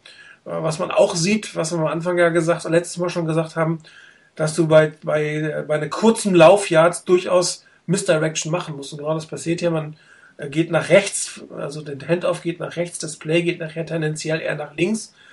Ähm, Frank Gore äh, in diesem Fall wieder so ein bisschen der alte, geht an die Line of Scrimmage und wurschtelt sich dann da quasi ein bisschen durch. Aber man sieht es schon im Bild 4, da steht die ganze Offense Line, jeder hat seinen Mann. Die beiden Wings haben ihre Männer. Ähm, Treupola Malu wird komplett aus dem Spiel genommen, da die, die 43, ähm, der überhaupt nicht mehr dazu kommt, äh, in diesen Pass einzugreifen. Das ist wieder ein sehr, sehr gutes Blocking in dem Moment und Frank Gore macht dann mal locker sieben Yards, was wir letztens bei 2 und 1 auch nicht gesehen haben. Ähm, ich habe es jetzt nochmal aus der Hinterperspektive, das ist bei dem Monday Night Game echt schon ziemlich toll. Die haben so, so viele Perspektiven. Ich hätte noch tausend andere Bilder machen können. Die haben teilweise vier, fünf verschiedene Winkel auf einen Play. Das ist, da kann man unglaublich viel sehen. Und gerade diese Hinterspielerkamera macht es dann doch aus. Und man sieht auch gleich wieder beim Snap, dass sie erstmal alles so ein bisschen nach rechts sind. Also die ganze rechte Seite ist, ist sehr massiv aufgestellt. Ähm, Smith dreht sich nach rechts, Frank Gore macht den Cut nach rechts. Da wird erstmal alles zugemacht, aber das, das Play ist von Anfang an auf der linken Seite geplant, weil im Bild 8 sieht man schon nach dem Handoff, äh, Entschuldigung, verlagert Frank Gore gleich sein Gewicht und geht entsprechend auf die andere Seite. Und im Bild 9 sieht man eigentlich genau das, die, was die O-Line gemacht hat. Man macht auf der rechten Seite Entschuldigung, wo die Steelers ein bisschen überladen haben, macht man wieder so ein großes Knäuel, nenne ich das jetzt mal, wo man die Spieler aufhält. Auf der linken Seite machen ähm, Delaney Walker ist es, ne, wenn ich es richtig sehe, genau. Boone und Snyder einen sehr, sehr guten Job. Ayopati geht schon wieder auf den Second Level, auch das, was man länger Zeit nicht mehr gesehen hat. Und dann entstehen die Lücken natürlich auch. Und ähm, auch wenn Frank Gore meiner Meinung nach definitiv ein Stück von seiner Explosivität verloren hat. Wenn du so geblockt kriegst und den, den Fake so gut verkaufst, also den Cut so gut verkaufst, dann machst du auch hinterher den First Down. Und das sind so die Plays, die in den letzten Spielen, also gerade auch gegen die, ähm, gegen die Cardinals so ein bisschen vermisst wurden. Also vernünftige Running Plays durch die Mitte. Was hier hervorragend funktioniert. Man stellt mit sieben O-Linern auf. Bitte? Es sind sieben O-Liner auf dem Feld. Genau. Aber es ist halt nicht diese, diese Heavy Package Formation, sie sieht halt wieder anders aus. Ne? Buche, entschuldigt bitte, aber eine meiner Katzen macht hier gerade ziemlich einen Terz. Das dürfte gut zu hören sein. Ähm, Wie kommst du denn darauf, dass man das hören könnte? Das, oh Gott, ich, ich dachte, Katzen sind immer so leise und schleichen immer so durch die Gegend. Genau, wer heute irgendwie ein bisschen, wir haben Neuzugang, sind alle hier ein bisschen aufgeregt. Naja, egal. Ach also, wir machen weiter. Ähm, du hast recht, es sind viele O-Liner und man überlädt die rechte Seite auch ein bisschen mit den O-Liner, aber es sieht nicht mehr ganz so massiv aus. Ne? die letzten, also am Anfang der Saison hatte man ja alles auf eine Seite gepackt. Jetzt ist das schon wieder ein bisschen ausbalanciert, aber trotzdem ist da eine Menge Fleisch auf dem Feld. Das heißt, man gibt der Defense nochmal etwas anderen Look, hat aber einen sehr ähnlichen Effekt. Ich würde mich aber gar nicht wundern, wenn, wenn die Niners irgendwann mal auch wieder diese ganzen Sachen vom Anfang der Saison wieder aufbringen würden. Ich würde Würde sehr mich entsetzt nicht sein, wenn das verwundern. nicht passiert. Bitte? Ich wäre sehr entsetzt, wenn das nicht passiert. Ja, nee, von, allein von der Idee her nach dem Motto, ähm, die Niners haben so und so angefangen, haben sich dann ein bisschen weiterentwickelt in eine andere Richtung. Ähm, jetzt liefert man dem Gegner solche Packages hier und urplötzlich ist man wieder bei dem Alten zurück.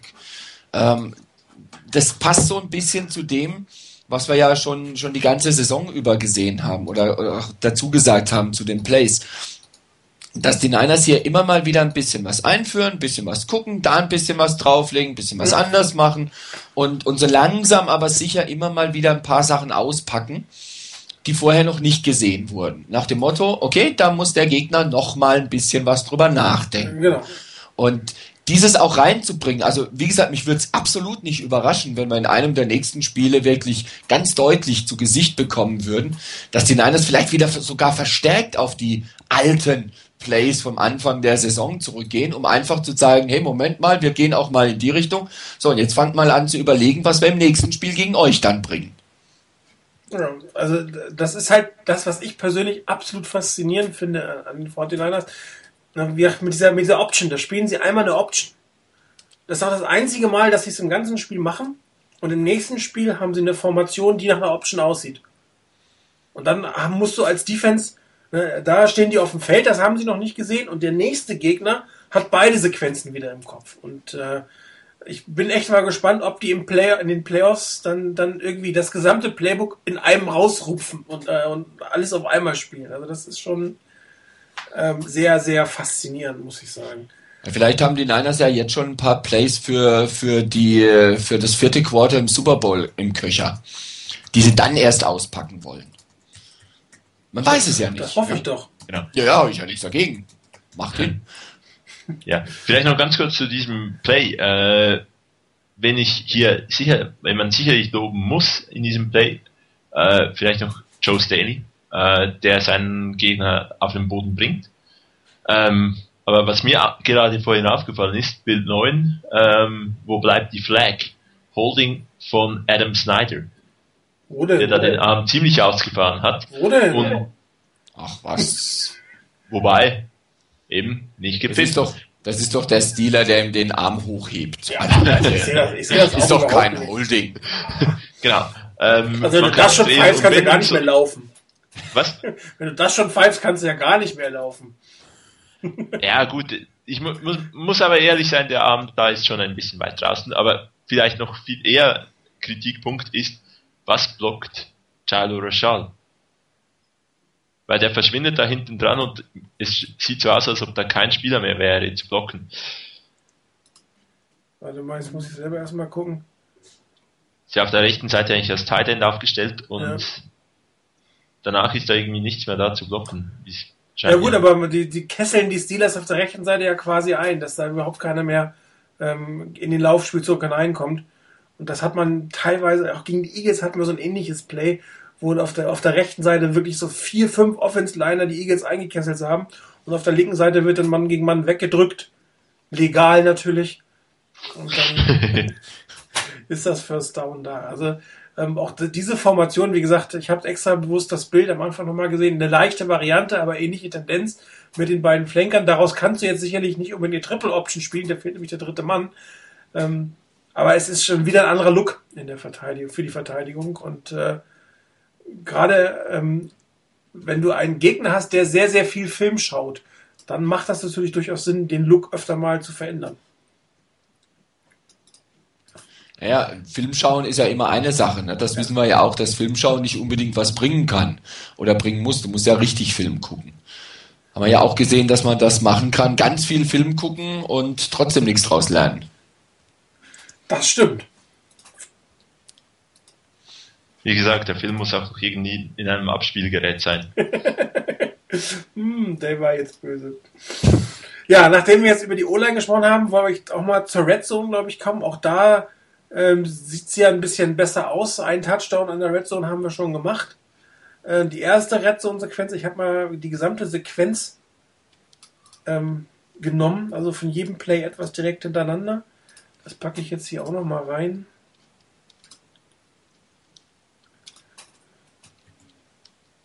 So.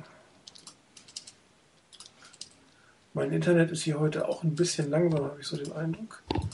So, jetzt ist es da. Ähm, ist die Antwort 38. Das waren drei verschiedene Downs. Das war der Run of Gore, der Mistpass auf ähm, Kyle Williams und danach nochmal der Drop von Frank Gore. Ich will allen dreien was kurz was sagen. Also ähm, prinzipiell sah das von der Sequenz definitiv besser aus, was die 49ers da gemacht haben. Man muss jetzt aber auch sagen, man spielt immerhin gegen die Steelers und äh, gerade beim Lauf von Frank Gore war das unglaublich, unglaublich gut verteidigt. Ihr müsst nur mal oben auf die drei Linebacker achten. In, allen drei Bildern, wenn sich Frank Gore bewegt. Das war so eine Art Wellenverteidigung. Das hat man zwei, dreimal bei den Steelers gesehen, wo dann fünf, sechs äh, Leute, weil wirklich mit dem Lauf gerechnet wurde, fünf, sechs Leute machen Druck auf die O-Line und im Hintergrund kommt eine zweite Welle von den Linebackern, die dann einfach nicht mehr gedeckt werden können. Und dann, dann schaffst du das vom Lauf her auch eigentlich nicht. Also da, so äh, ist, gut ist Frank Gordon jetzt auch nicht, dass er sich gegen zwei oder drei Steelers da durchsetzt. Und im Bild 3 sieht man, dass die bilden halt eine Mauer direkt vor der Goal-Line. Und die kommen aus der Endzone, ähm, haben natürlich gewartet, ob das ein Lauf durch die Mitte wird. Vorne die sechs Mann machen Druck, hinten wird ein bisschen, auf der linken Seite wird noch einmal Michael Crabtree verteidigt, aber der ist relativ schnell raus aus dem Play. Und dann kommt diese Welle der, der, der Linebacker dazu. Also wenn man das in voller Geschwindigkeit sieht, ist, sieht das sehr, sehr beeindruckend aus, wie sie da in so einem zweiten Wellenangriff auf, auf Frank Gore raufgehen. Und das war auch sehr, sehr gut verteidigt. Das war auch ein schönes Laufspielzug, aber das würde ich jetzt nicht unbedingt als, als Red Zone Schwäche betrachten, sondern wirklich eine sehr, sehr gute Verteidigungsleistung. Das zweite Play ist das auf Kyle Williams gewesen, was ein bisschen schade war. Das war halt ein sehr, sehr schönes Play. Sollte erst auf die Außenseite gehen, nach links. Man sieht das in der Sequenz extrem lange schaut Alex Smith nach links, da sollte was, was passieren. Ich glaube, es war Michael Crabtree, der auf der linken Seite stand. Und irgendwann hat Kyle Williams dann äh, den Cut nach innen gemacht. Im Bild 7 sieht man ja wunderbar, wie frei er eigentlich ist. Und im Bild 8 sieht man dann, was daraus geworden ist. Hier gab es meiner Meinung nach ein Missverständnis. Man hat Alex Smith nachher ein bisschen gestikulieren sehen. Ich glaube, er hat äh, erwartet, dass Kyle Williams stehen bleibt und nicht ähm, weiterläuft. Was natürlich auch ein bisschen schwierig ist, wenn man jetzt auf das Bild 7 geht, ähm, dann hätte der Pass an der 51 oder über die 51 des Dealers vorbei gemusst, während da in der Mitte eine absolute Passing Lane ist. Und äh, Alex Smith hat auch ziemlich mit, mit Kyle Williams hinterher geschimpft. Ich vermute auch, es ist ein Fehler von Kyle Williams gewesen, der die Crossing-Route dann läuft, aber einfach nicht erkennt, dass man da auch mal kurz stehen bleiben muss um die, die Lücke des, des Quarterbacks auszunutzen. Aber das ist ein potenzielles Touchdown-Play gewesen. Das ist auch ein, ein anderes Play als die Pässe auf, auf Brandon Edwards, die ähm, nach innen kamen, die, glaube ich, per se nicht wirklich funktioniert hätten. Dieser hier hätte an sich funktioniert, wenn, wenn Kyle Williams halt die Situation besser erkannt hätte. Und das war in Summe wirklich sehr, sehr schön gespielt, hätte einen Touchdown ähm, äh, verdient gehabt. Und das dritte Play, war der versuchte Swingpass auf äh, Frank Gore. Hier sage ich wieder, man spielt eine sehr gute Verteidigung. Ähm, das hat Troy Polamalu entweder gerochen oder er war bewusst dort auf einen Blitz aus und ähm, er verhindert einfach durch dadurch, dass er der Sichtlinie steht, einen klaren Pass auf Frank Gore. Äh, der war jetzt auch, das war diesmal nicht die Schuld von Frank Gore, eine Sache hat er fallen lassen. Der war einfach extrem schwierig zu werfen für, für Alex Smith, wenn der Safety da direkt vor dir steht, du kommst da eigentlich kaum rüber. Äh, links vorbei kommst du eh nicht als Rechtshänder und einen rechten Sidearm, den, äh, der geht sonst wohin. Und es war auch wieder in diesem Fall mehr eine gute Einzelleistung in diesem Fall der Verteidigung, als dass es die Redstone-Schwäche war. Aber die Sequenz an sich, auch vom, vom Calling her, äh, gerade dieser, dieser Pass über die Mitte, Carl Williams, Versuch eines Swing-Passes, da sah man schon, dass man sich mit der Red Zone beschäftigt hat. Also, also fing schon mal ähm, vom Play-Calling her relativ vielversprechend an, um es mal so auszudrücken. Ja, gerade das, das hat mich, hat mir auch ziemlich gut gefallen bei den Niners, dass, wie gesagt, gerade in der Red Zone doch ein bisschen was anders gelaufen ist. Ähm, wir hatten das ja häufiger schon angemahnt, dass da so ein bisschen so der, der letzte Pfiff noch fehlt bei den Plays. Und das war dieses Mal durchaus dabei. Und dass man solche Plays natürlich auch auspackt gegen so eine starke Defense, zeigt ja eigentlich auch, dass man ein gewisses Selbstvertrauen einfach aufgebaut hat und sagt, wir können sowas auch grundsätzlich gegen die spielen. Dass nicht jedes Play perfekt läuft, das ist klar, das kannst du gegen eine Defense äh, wie die der Steelers auch nicht wirklich erwarten. Aber dass man sich das traut und das in die Richtung tatsächlich durchzieht, das allein finde ich schon mal sehr gut. Und es kam ja auch das eine oder andere richtig Gute dabei raus. Von daher die Entwicklung in die richtige Richtung. Ja, Chris, von dir hat man gar nichts mehr. ja, ähm, es ist die, es ist der Variantenreichtum, äh, den, den man aufrechterhalten muss. Eben, teilweise dies, wie man im Bild, man sieht jetzt hier die Form Formations äh, zu Beginn nicht so, aber man hat beispielsweise mal drei Wide Receiver auf dem Feld in der Red Zone äh, und geht auf einen Running Back oder so. Das, solche Plays müssen kommen, wo es variantenreicher ist oder eben das Rollout Play, das dann zum Touchdown zu Davis wird. Also nicht mehr nur stur diese dieses Heavy äh, Tight durch die Mitte und dann den Lauf bringen. Ähm, auch wenn vermutlich diese ähm, vermutlich zehn äh, verpassten Red Zone Opportunities, wo man nur immer durch die Mitte gelaufen ist, genau die, das Play auf Davis so super gut funktionieren lassen. Aber man muss diese Variabilität behalten. Von daher, ich wäre noch nicht äh, bereit zu sagen, man hat die Red Zone Schwäche ähm, äh, korrigieren können. Aber man hat einen sehr guten Ansatz jetzt gezeigt und ich hoffe, dass in den nächsten Spielen äh, öfter mal dann ein Touchdown dabei rausschaut. Äh, also die Veränderung im Laufspiel hat man auch am Touchdown von, von ähm, Frank Gore gesehen. Das ist die Antwort Nummer 41, den habe ich auch mal aufgebaut. Ähm, hier ist man halt nicht aus diesem, genau was du gesagt hast, nicht aus dem Heavy Package gekommen, sondern ist hier eine, eine Offset, eine, eine Offset Eye mit der Twin Formation geht dann in, in, äh, in eine normale Motion. Und dadurch, dass man auch ähm, den einen Touchdown schon durch den Pass erzielt hat, bei der vorigen ähm, Touchdown-Sequenz zwei ähm, ähm, Passversuche hatte und jetzt mit einer Broken Eye Formation, die auch durchaus eine Passformation sein kann, ähm, hat man auch die Steelers, glaube ich, ein Stück weit auf, dem falschen, auf den falschen Fuß erwischt in, in dem Moment, äh, die auch vermutlich eher jetzt mit einer Pass, äh, mit einem Pass ähm, äh, gerechnet haben, was auch bei den 49ers nicht untypisch war, dass sie, wenn sie eine Motion gespielt haben in der Red Zone, dass dann der Pass auf die Motion gegangen ist. In diesem Fall wäre das Kyle Williams gewesen. Aber wir spielen halt aus dieser Broken Eye ähm, ein, äh, Pass, äh, Quatsch, ein, ein Lauf und äh, der auch relativ interessant designt ist, nämlich weil Bruce Miller steht auf der rechten Seite, da die, die Eyes broken zur rechten Seite und dann macht er den Cut zur linken Seite, während Frank Gore ähm, direkt den, den Handoff da übernimmt, aber er hat auch durch die Formation erstmal äh, wieder schon ein Stück weit nach rechts die Leute gezogen. Wie gesagt, der Pass geht tendenziell bei den Fortinanders auf den Motion-Mann. Dann steht der Tight auf der rechten Seite, dann steht der Running Back auf der rechten Seite und wenn ihr euch die Verteidigung des Defense an, des Steelers anguckt, die ist ein bisschen linkslastig, um es mal so auszudrücken. Die reagieren schon durchaus darauf und dann kommt halt das, der, der, der Lauf in die genau andere Richtung und ähm, hier wieder mit einem äh, Pulling Guard ist das, glaube ich, den, die 49ers da einsetzen. Das heißt, dass da der Outside-Linebacker kommt.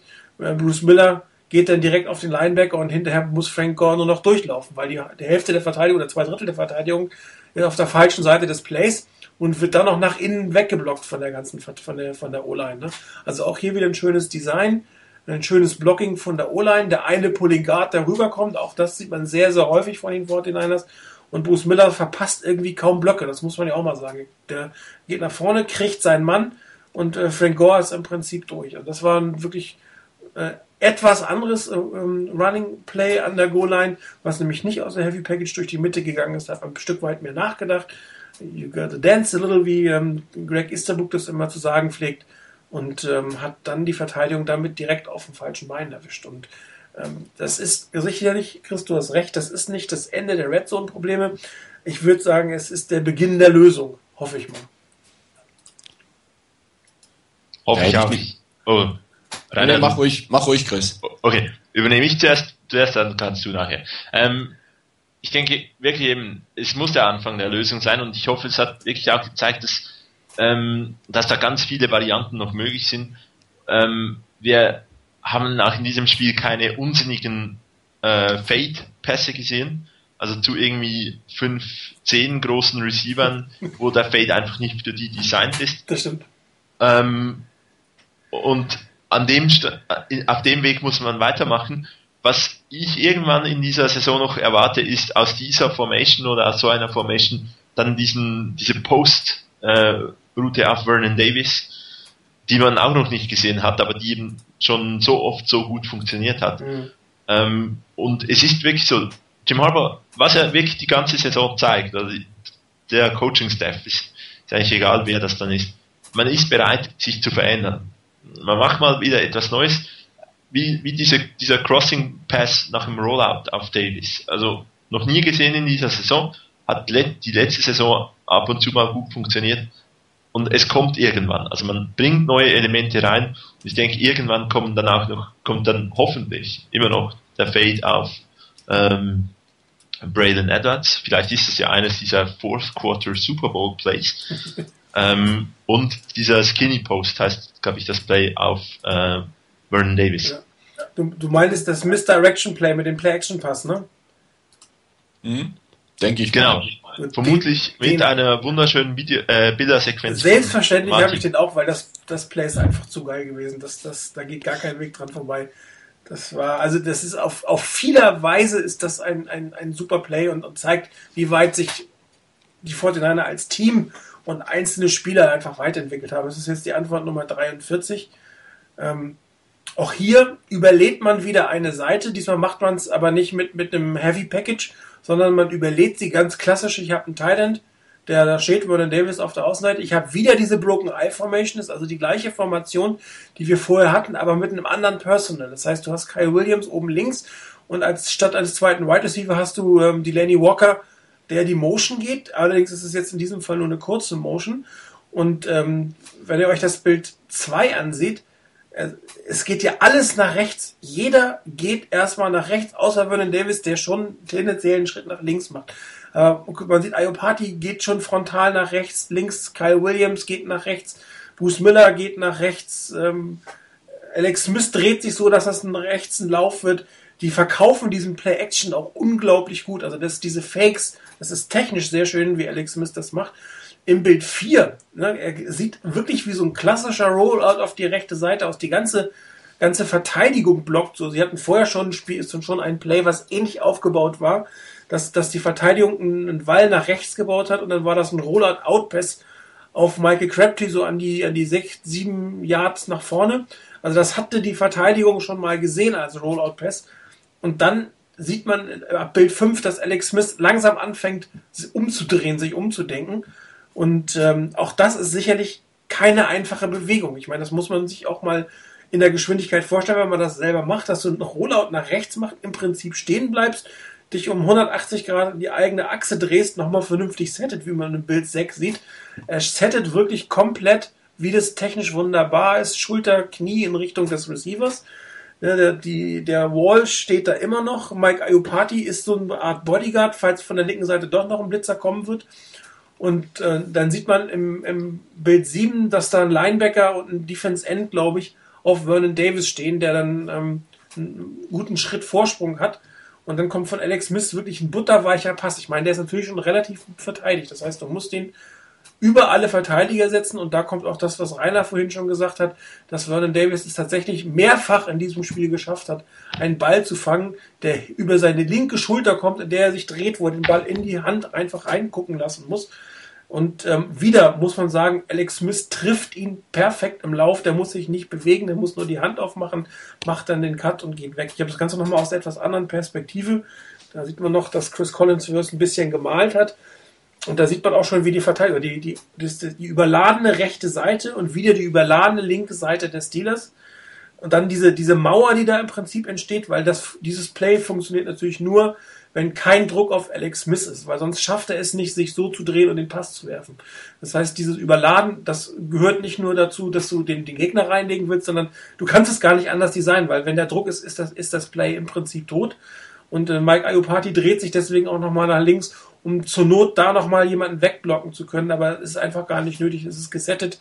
Alex Smith fängt, äh, wirft den Ball wunderbar über die Schulter und es hätte echt ein Touchdown verdientes Play. Und darum fand ich das auch gut, dass hinterher ähm, Vernon Davis direkt danach mit seinen, mit dem Play-Action den zweiten, also den Touchdown selber bekommen hat. Das ist gut designt. Das ist von jedem, der da auf dem Feld steht, gut gespielt. Alex Smith wirft einfach drauf. Das ist ein Top-Pass. Das, das gibt kaum ein, also den wirst du nicht besser, diesen Pass. Und da kann einem keiner erzählen, dass er eine mittelmäßiger werfen kann, dass er ein mittelmäßiger Quarterback ist. Das ist absolute obere Quarterback-Klasse, so einen Ball zu werfen. Und äh, Vernon Davis scheint ein paar Trainingseinheiten bekommen zu haben. Vielleicht macht er diesen, diesen Drill, den auch ähm, Fitzgerald immer macht, dass man den Ball so über die Schulter zugeworfen bekommt. Das hat man ja letztes Mal gegen Cardinals ganz gut gesehen. Es war einfach, das Play selber, genau dieses Play selber hat mich für, für zwei Leute ganz besonders gefreut. Das war zum einen für Alex Smith und zum anderen für Vernon Davis. Zum einen gerade, dass Alex Smith diesen, dieses Play so perfekt ausgeführt hat, weil das war vom ganzen Ablauf her, das sah einfach tierisch gut aus, wie das gelaufen ist. Natürlich mit der O-Line, mit allem, die drumherum standen und da auch dafür gesorgt haben, dass er es machen kann. Aber der ganze Bewegungsablauf von, von Alex Smith, das sah für mich sehr, sehr flüssig, sehr selbstbewusst, sehr, sehr überzeugt aus. Und dann diesen Pass, der nun, hast du ja selber gesagt, weiß Gott nicht, nicht so einfach ist. Ich meine, der kommt aus der Bewegung nach rechts raus, dreht sich um, guckt hin, sieht ja eigentlich auch die beiden Defender und muss natürlich über die linke Schulter von, von Davis den Ball reinlegen und so, dass er nicht abbremsen muss oder sonst was. Und genau das, was du gesagt hast, Davis musste nicht abbremsen. Der konnte laufen, der hat sein, sein Play gehabt, der hat seine Route gehabt und der Ball kam rein. Das hat so schön gepasst. Der Wurf war perfekt geworfen, perfekt ausgeführt. Und Davis fängt den Ball. Und gerade nach der Kritik, die er ja auch von uns einstecken musste, als er da diesen äh, eigentlich klaren Touchdown vor ähm, ein paar Wochen hat fallen lassen, ähm, hat, mir da, hat mich das richtig gefreut für ihn, dass er so ein Ding fängt. Und genau das auch, was du gesagt hast, dass die Niners danach ein Play gecallt haben, damit Davis diesen Touchdown auch tatsächlich kriegt das ist, denke ich, so ein Play. Da musst du auch als, als Coach drauf reagieren, was da passiert ist und auch deinem Spieler zeigen, hör zu. Dieser Pass allein vorher schon, der hatte dann den Touchdown verdient und da es nicht geklappt hat und deswegen wirklich eine Winzigkeit von vielleicht einem Zentimeter oder zwei, dass es da nicht geklappt hat, du wirst belohnt für die Arbeit, die du da geleistet hast und du kriegst jetzt deinen Touchdown, den du dir eigentlich mit dem Play vorher schon verdient hast. Ich denke, so bringst du die Jungs auch dazu, dass sie wirklich auch Höchstleistungen bringen, weil du siehst, die kriegen ihre Belohnung dafür, dass sie vorher auch gut gearbeitet haben. Ich habe jetzt mal dieses andere Play einfach reingeholt. Ich will jetzt nicht nach einem durchgehen, aber für jeden, den es interessiert, das ist das, was in der ersten, im ersten Quarter passiert ist, wo man auch diese Overload-Seite hat, diesen Sprint-Out von Alex Smith, wieder diesen, diese Mauer von den Spielern und das war dann aber ein Outpass, war auch sehr schön gespielt von Michael Crabtree, aber damit ist es quasi vorbereitet worden. Also einmal mit einem schönen 6-Yard-Pass vorbereiten und daraus machst du einen 30 Yard fast Touchdown-Pass. Das ist einfach sehr gut designt. Absolut. Also ähm, das ist ja erneut dieses, dieses Design, eben, wie du richtig sagst, Design des Plays exzellent und eben, auch wenn es vielleicht gerade eigentlich das falsche Play ist, um das, um das zu zeigen, äh, weil es ein Play ist, das wir, das wir auch schon hatten äh, unter Singletary und anderen äh, Coaches, aber es wirkt für mich, man spielt intelligent, man spielt nicht einfach nur, man ist stärker als die anderen und vielleicht ist Vernon Davis ein bisschen schneller als die anderen, sondern ist wirklich sehr mit viel Intelligenz eben dies, man setzt äh, U-Party als Sicherheitsblocker noch ein und so weiter. Also es ist wirklich sehr intelligent gespielt und sehr intelligent auch in einem Spiel oder über mehrere Spiele hinweg werden Plays vorbereitet. Und ich denke, das ist eine der größten Errungenschaften und sicherlich verantwortlich für ein paar Siege in dieser Saison. Nachdem ich die letzten Wochen so wenig Plays gemacht habe, mache ich jetzt gleich nochmal eins, weil, weil es lohnt sich doch einfach, sind einfach gut. Hier geht's Prinz, ups, jetzt will er nicht prinzipiell wieder ums Design der Plays. Es ist der Screen of Kendall Hunter. Ich meine, Screens diese Saison, das war nicht wirklich das Spiel der 49ers. Oder habt ihr vorher schon mal so einen richtig guten Screen gesehen? Irgendwie nicht, ne? Nee, der fand ja gar nicht statt. Die, erst, ja die ersten zwei, drei Wochen hat man es probiert und das ging ja, irgendwie dann überhaupt nicht. nicht mehr statt. Ja. So, und jetzt hat man einen gespielt, das ist die Antwort 45 und also ich bin also rein footballerisch wieder hoch begeistert von dem, wie dieses Play ausgeführt wurde. ähm, ist, äh, man sieht es ja, es ist eine zweite und lang Situation. Ähm, in der Regel haben die 49ers sonst, wenn sie einen Screen gespielt haben, meistens beim dritten den Screen gespielt und nicht beim zweiten. Ist diese typische Shotgun, drei Wide Receiver Formation eigentlich inzwischen die typische ähm, Third and Long Formation, die man jetzt bei Second and Long eingesetzt hat. Ähm, bisschen Bewegung vorher von, von ähm, Delaney Walker, das hatte gar nicht mehr unbedingt was mit dem Play zu tun, sondern das sah mehr danach aus, dass man die, ähm, die Verteidigung lesen wollte. Und man sieht ja, dass, dass er sich äh, mehrfach da bewegt und dass bei den Steelers eigentlich so gut wie gar nichts passiert. Das riecht so ein bisschen nach Blitz und Zone. Ja, wenn, wenn da keiner mit ihm mitgeht, ähm, das testet man da ja so ein bisschen aus. Das heißt, Zone kann man sich eigentlich fast sicher sein, dass da eine Zonenverteidigung ist. Aber dass da auch ähm, aus der Mitte von den Linebackern, die eigentlich ihn hätten decken müssen, bewegt sich keiner. Also das, das ist das, was man ähm, erwarten kann in dem Moment. Man hat es ein bisschen ausprobiert. Und im Bild 4 geht es dann im Prinzip los äh, mit dem Play. Und wenn man euch dieses Play mal dieses Mal anguckt, das sieht überhaupt nicht nach Screen aus. Ein Screen ist ja eigentlich das Typische, dass der Quarterback mal so 10 Yards zurückgeht und die Verteidigung die äh, O-Liner auch ein bisschen kommen lässt, ein bisschen gegenkommen lässt. Dieser Screen sieht aus wie ein ganz normaler klassischer Lauf, äh, ähm, ein ganz normales klassisches Passplay. Kendall Hunter steht da hinten drin wie für eine Blitzaufnahme. Äh, man sieht, die Wide Receiver gehen ganz normal auf Routen. Das ist auch eine relativ äh, interessante Routenkombination. Das sieht man von hinten auch nochmal. Da hat man vielleicht sogar gleich was mit ausprobiert, wie das eine oder andere reagiert. Da kreuzen die Wide Receiver. Und erst nachdem das schon ein, eineinhalb Sekunden läuft, dann fängt es sich langsam an, nach, nach Screen zu entwickeln. Da geht nämlich Alex Smith nochmal zwei, drei Schritte nach hinten und Kendall Hunter ist aber immer noch in der Blockformation und erst dann geht er ein Stück weit raus. Und die, die, die Offense Line, ja, die verbleibenden Spieler halten immer noch eigentlich, also sieht ähnlich aus wie eine Pocket. Äh, nur das vorne rechts, ich weiß gar nicht, von die Nummer kann ich nicht erkennen, wer das im Bild 6 ist. Da sieht man schon, dass sich jemand zum Vorblocken dann für ein Screen bereitstellt. Aber da läuft dieses, der Spielzug auch schon drei Sekunden. Und dann musst du einfach drüber loppen und dann hat äh, Kendall Hunter eine sehr schöne freie Linie und macht damit auch fast 20 Yard mit diesem, mit, mit diesem Passplay. Ja, Adam Snyder ist das, vielen Dank.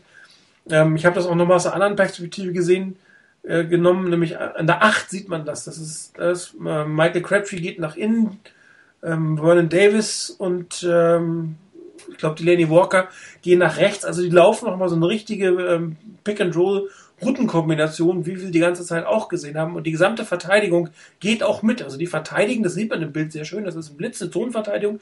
Die Verteidigung voll und ganz ein ganz normal klassisches Passplay und werden dann komplett davon überrascht, dass das sich plötzlich in den Screen verwandelt. Und so hat natürlich ein Screen extrem Erfolg, wenn du nicht siehst für zwei, zwei drei Sekunden, dass es überhaupt ein Screen ist am Anfang der Verteidigung der, der, der Saison, das sah immer sofort nach Screen aus. Die funktionierten irgendwie hinten und vorne nicht. Äh, Frank Gore hat die Bälle fallen lassen. Alex Smith war irgendwie ein bisschen zu aufgeregt, keine Ahnung. Aber dieser Screen ist einfach aus einem normalen Play geboren und hat wunderbar funktioniert. Ich bin mir ziemlich sicher, dass wir noch vergleichbare Dinge die nächste Zeit sehen werden.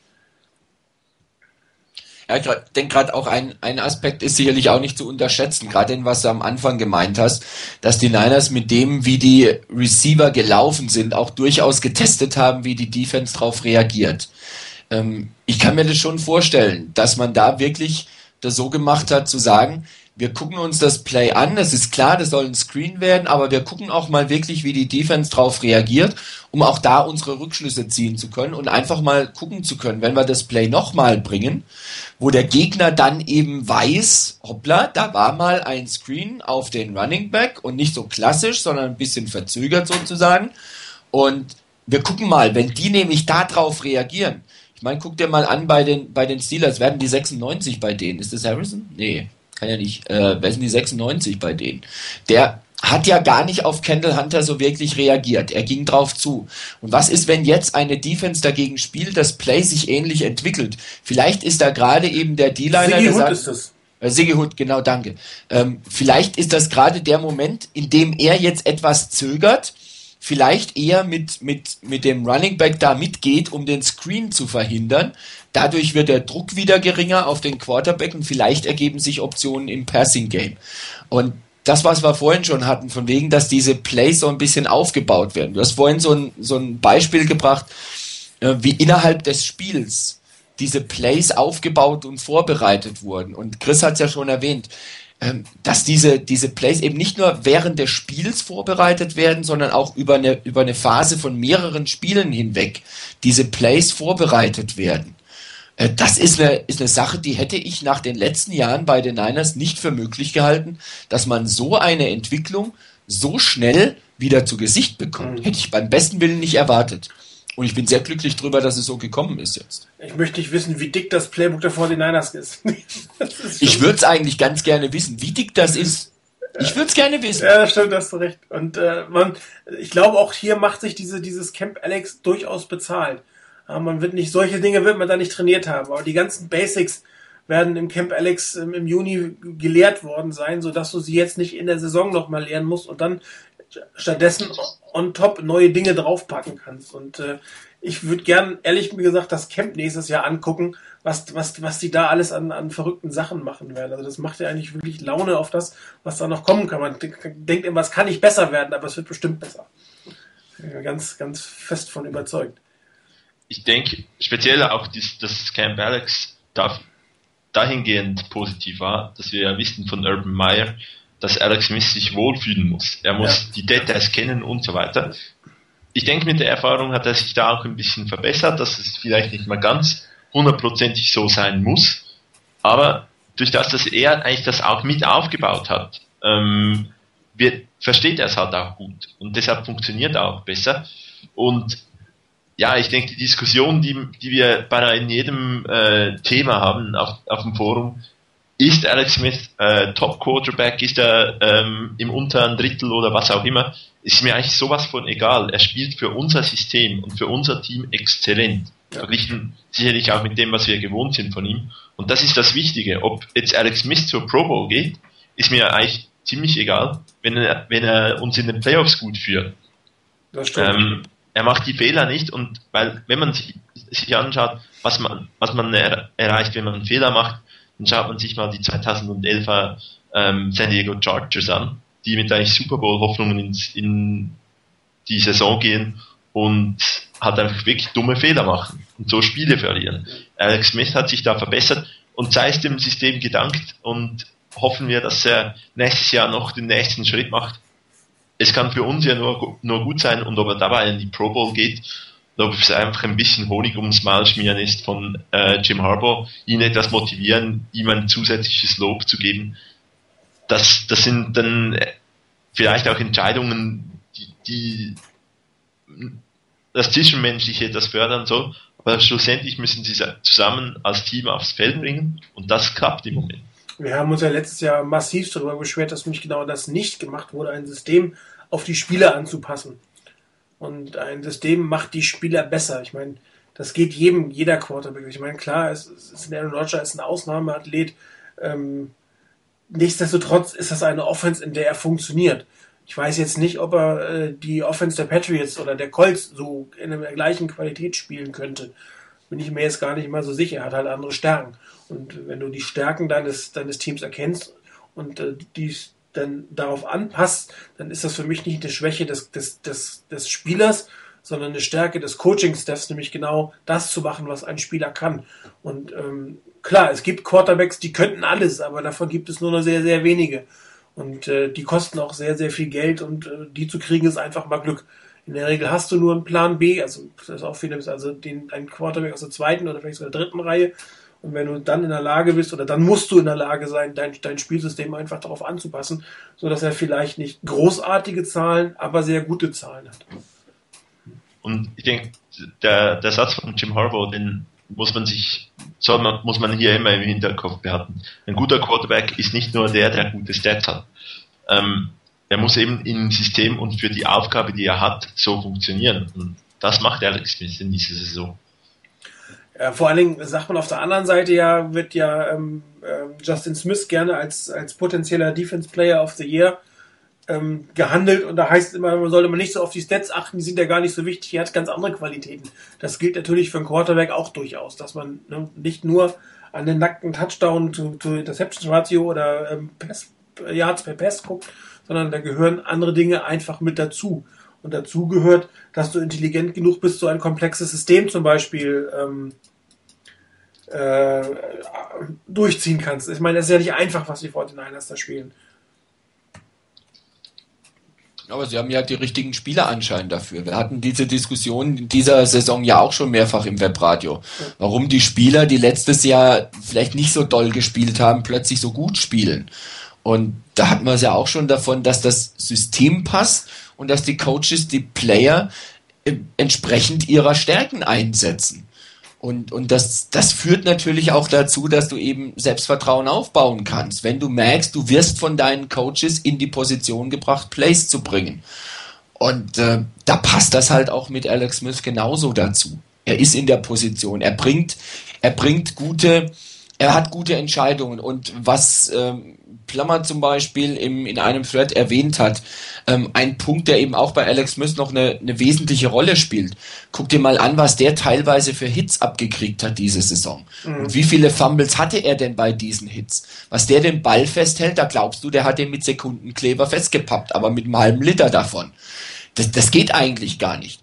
Auch so eine Krankheit, die er hatte, die hat man ihm abgewöhnt. Ich weiß nicht, ob man ihm die Finger lang gezogen hatte, weil es hieß ja immer, dass er so kurze Finger hätte und deshalb den Ball nicht richtig festhalten kann. Vielleicht haben sie ihm kurz vor der Saison noch die Finger einen Zentimeter oder zwei länger gezogen. Ich weiß es nicht.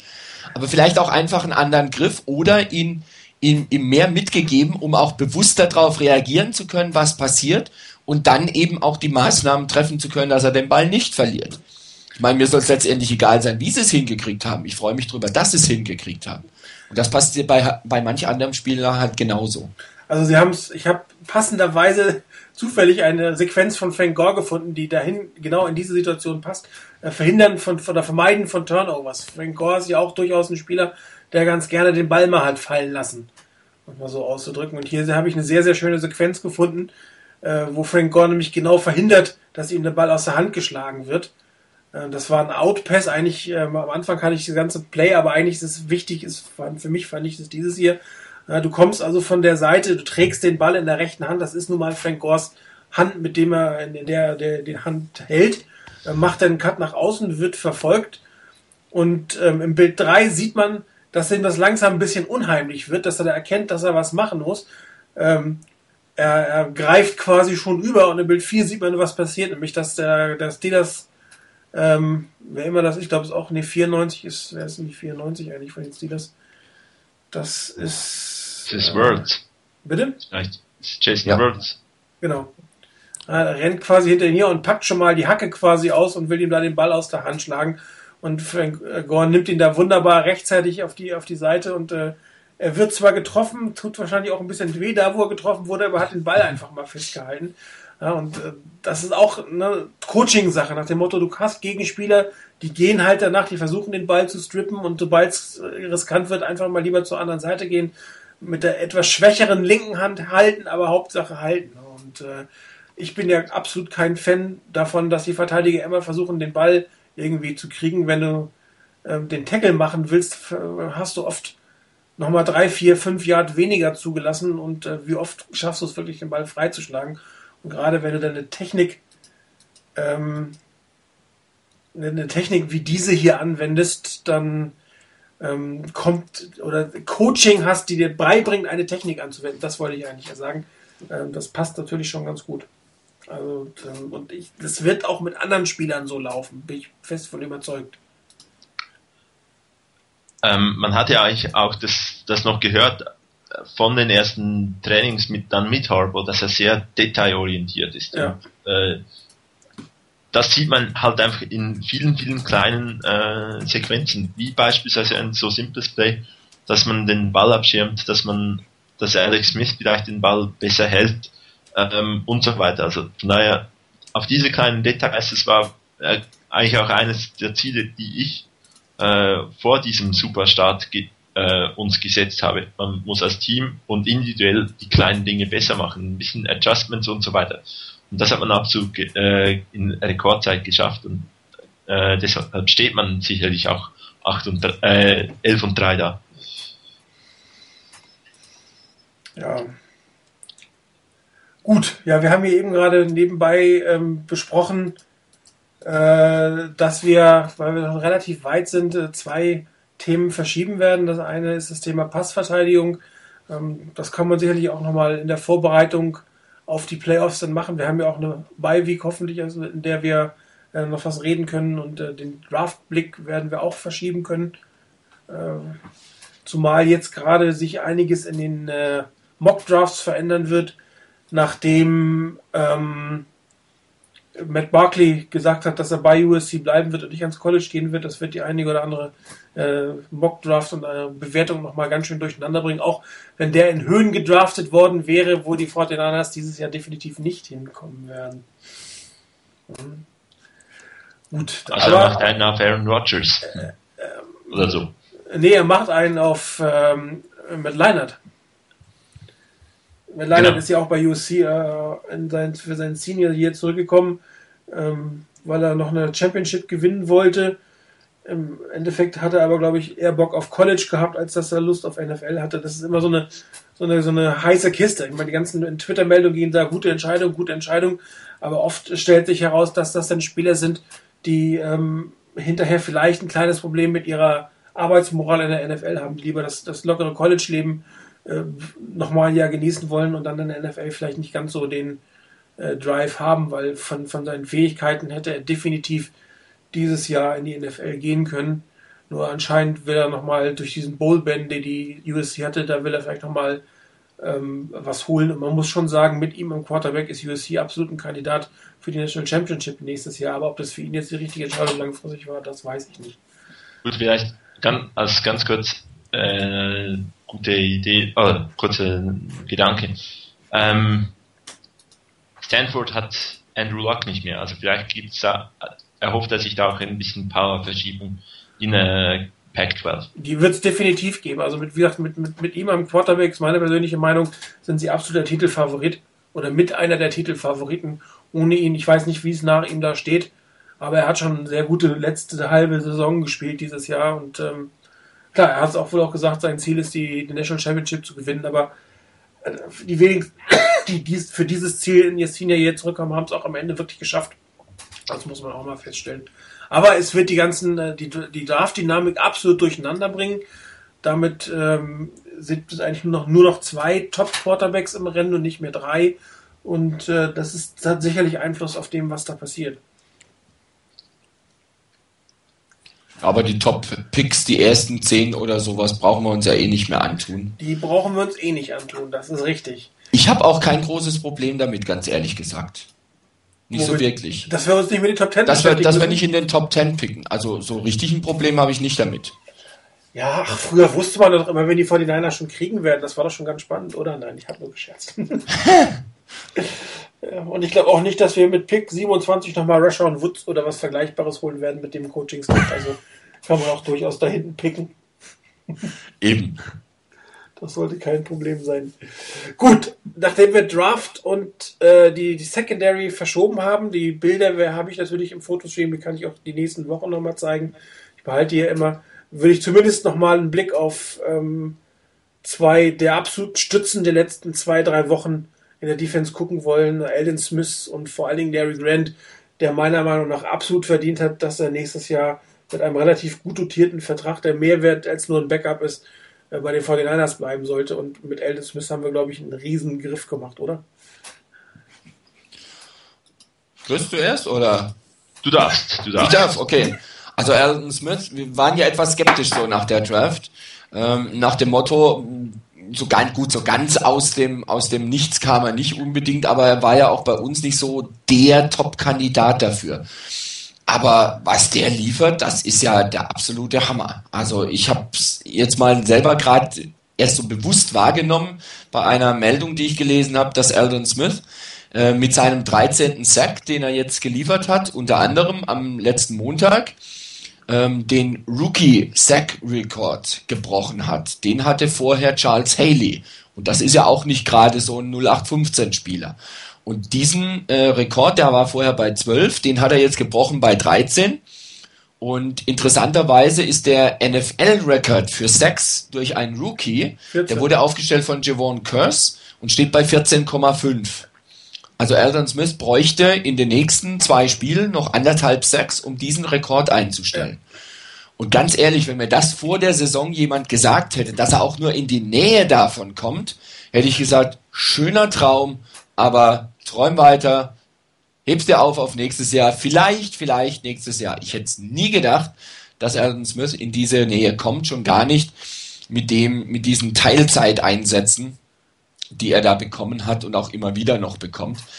Ähm, ich finde es faszinierend, wie man, wie man daran auch, denke ich, sehen kann, wie die, wie die Coaches und überhaupt die Verantwortlichen bei den Niners Talente ähm, beurteilen und bewerten. Wir hatten es ja auch schon mehrfach mit, mit, äh, mit unserem guten Fullback Miller, ähm, den man auch nicht so auf der, auf der Rechnung hatte. Und dann noch ein Eldon Smith, früh gedraftet und damit immer ein hohes Risiko, wenn du früh in der Draft ähm, jemanden nimmst, ähm, da kannst du Topstars haben, da kannst du aber auch einen echten Flop haben. Ich meine, klar geht in späteren Runden auch.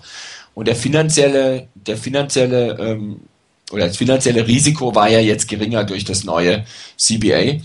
Aber trotzdem, ich finde es klasse, wie Eldon Smith eingesetzt wird und, und wie er auch, denke ich, gerade in der Kombination mit Justin Smith unglaublich profitiert. Also ist ja nicht nur so, dass er es alleine macht, das kann er auch, wenn man guckt, wie er den armen Max Stark durch, äh, Stark durch die Gegend geschubst hat am letzten Mittwoch, der kann einem ja echt fast leid tun.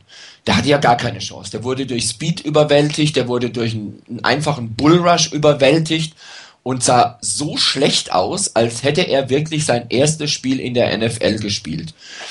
Und das ist schon klasse. Und gerade, ich glaube, beim Monday Night Game war das auch, als die, die Reporter, ich weiß nicht mehr, wer es war von den dreien, ähm, gemeint hat, dieser, dieser Stunt, den, ähm, den Eldon Smith und Justin Smith als spielen, dürfte so ziemlich das gefährlichste sein, ähm, was in der NFL geboten wird. Und das, was am schwierigsten zu verteidigen ist. Ein Justin Smith, der nie nachlässt, der, der, der einen Motor hat, der, der immer weiter treibt, der immer mehr will, der mhm. nie aufhört und aufgibt. Und da musst du dich um den kümmern. Und dann kommt so jemand wie ein Eldon Smith mit, mit Armen wie Tentakeln und der kommt noch hin und hält den Griff auch.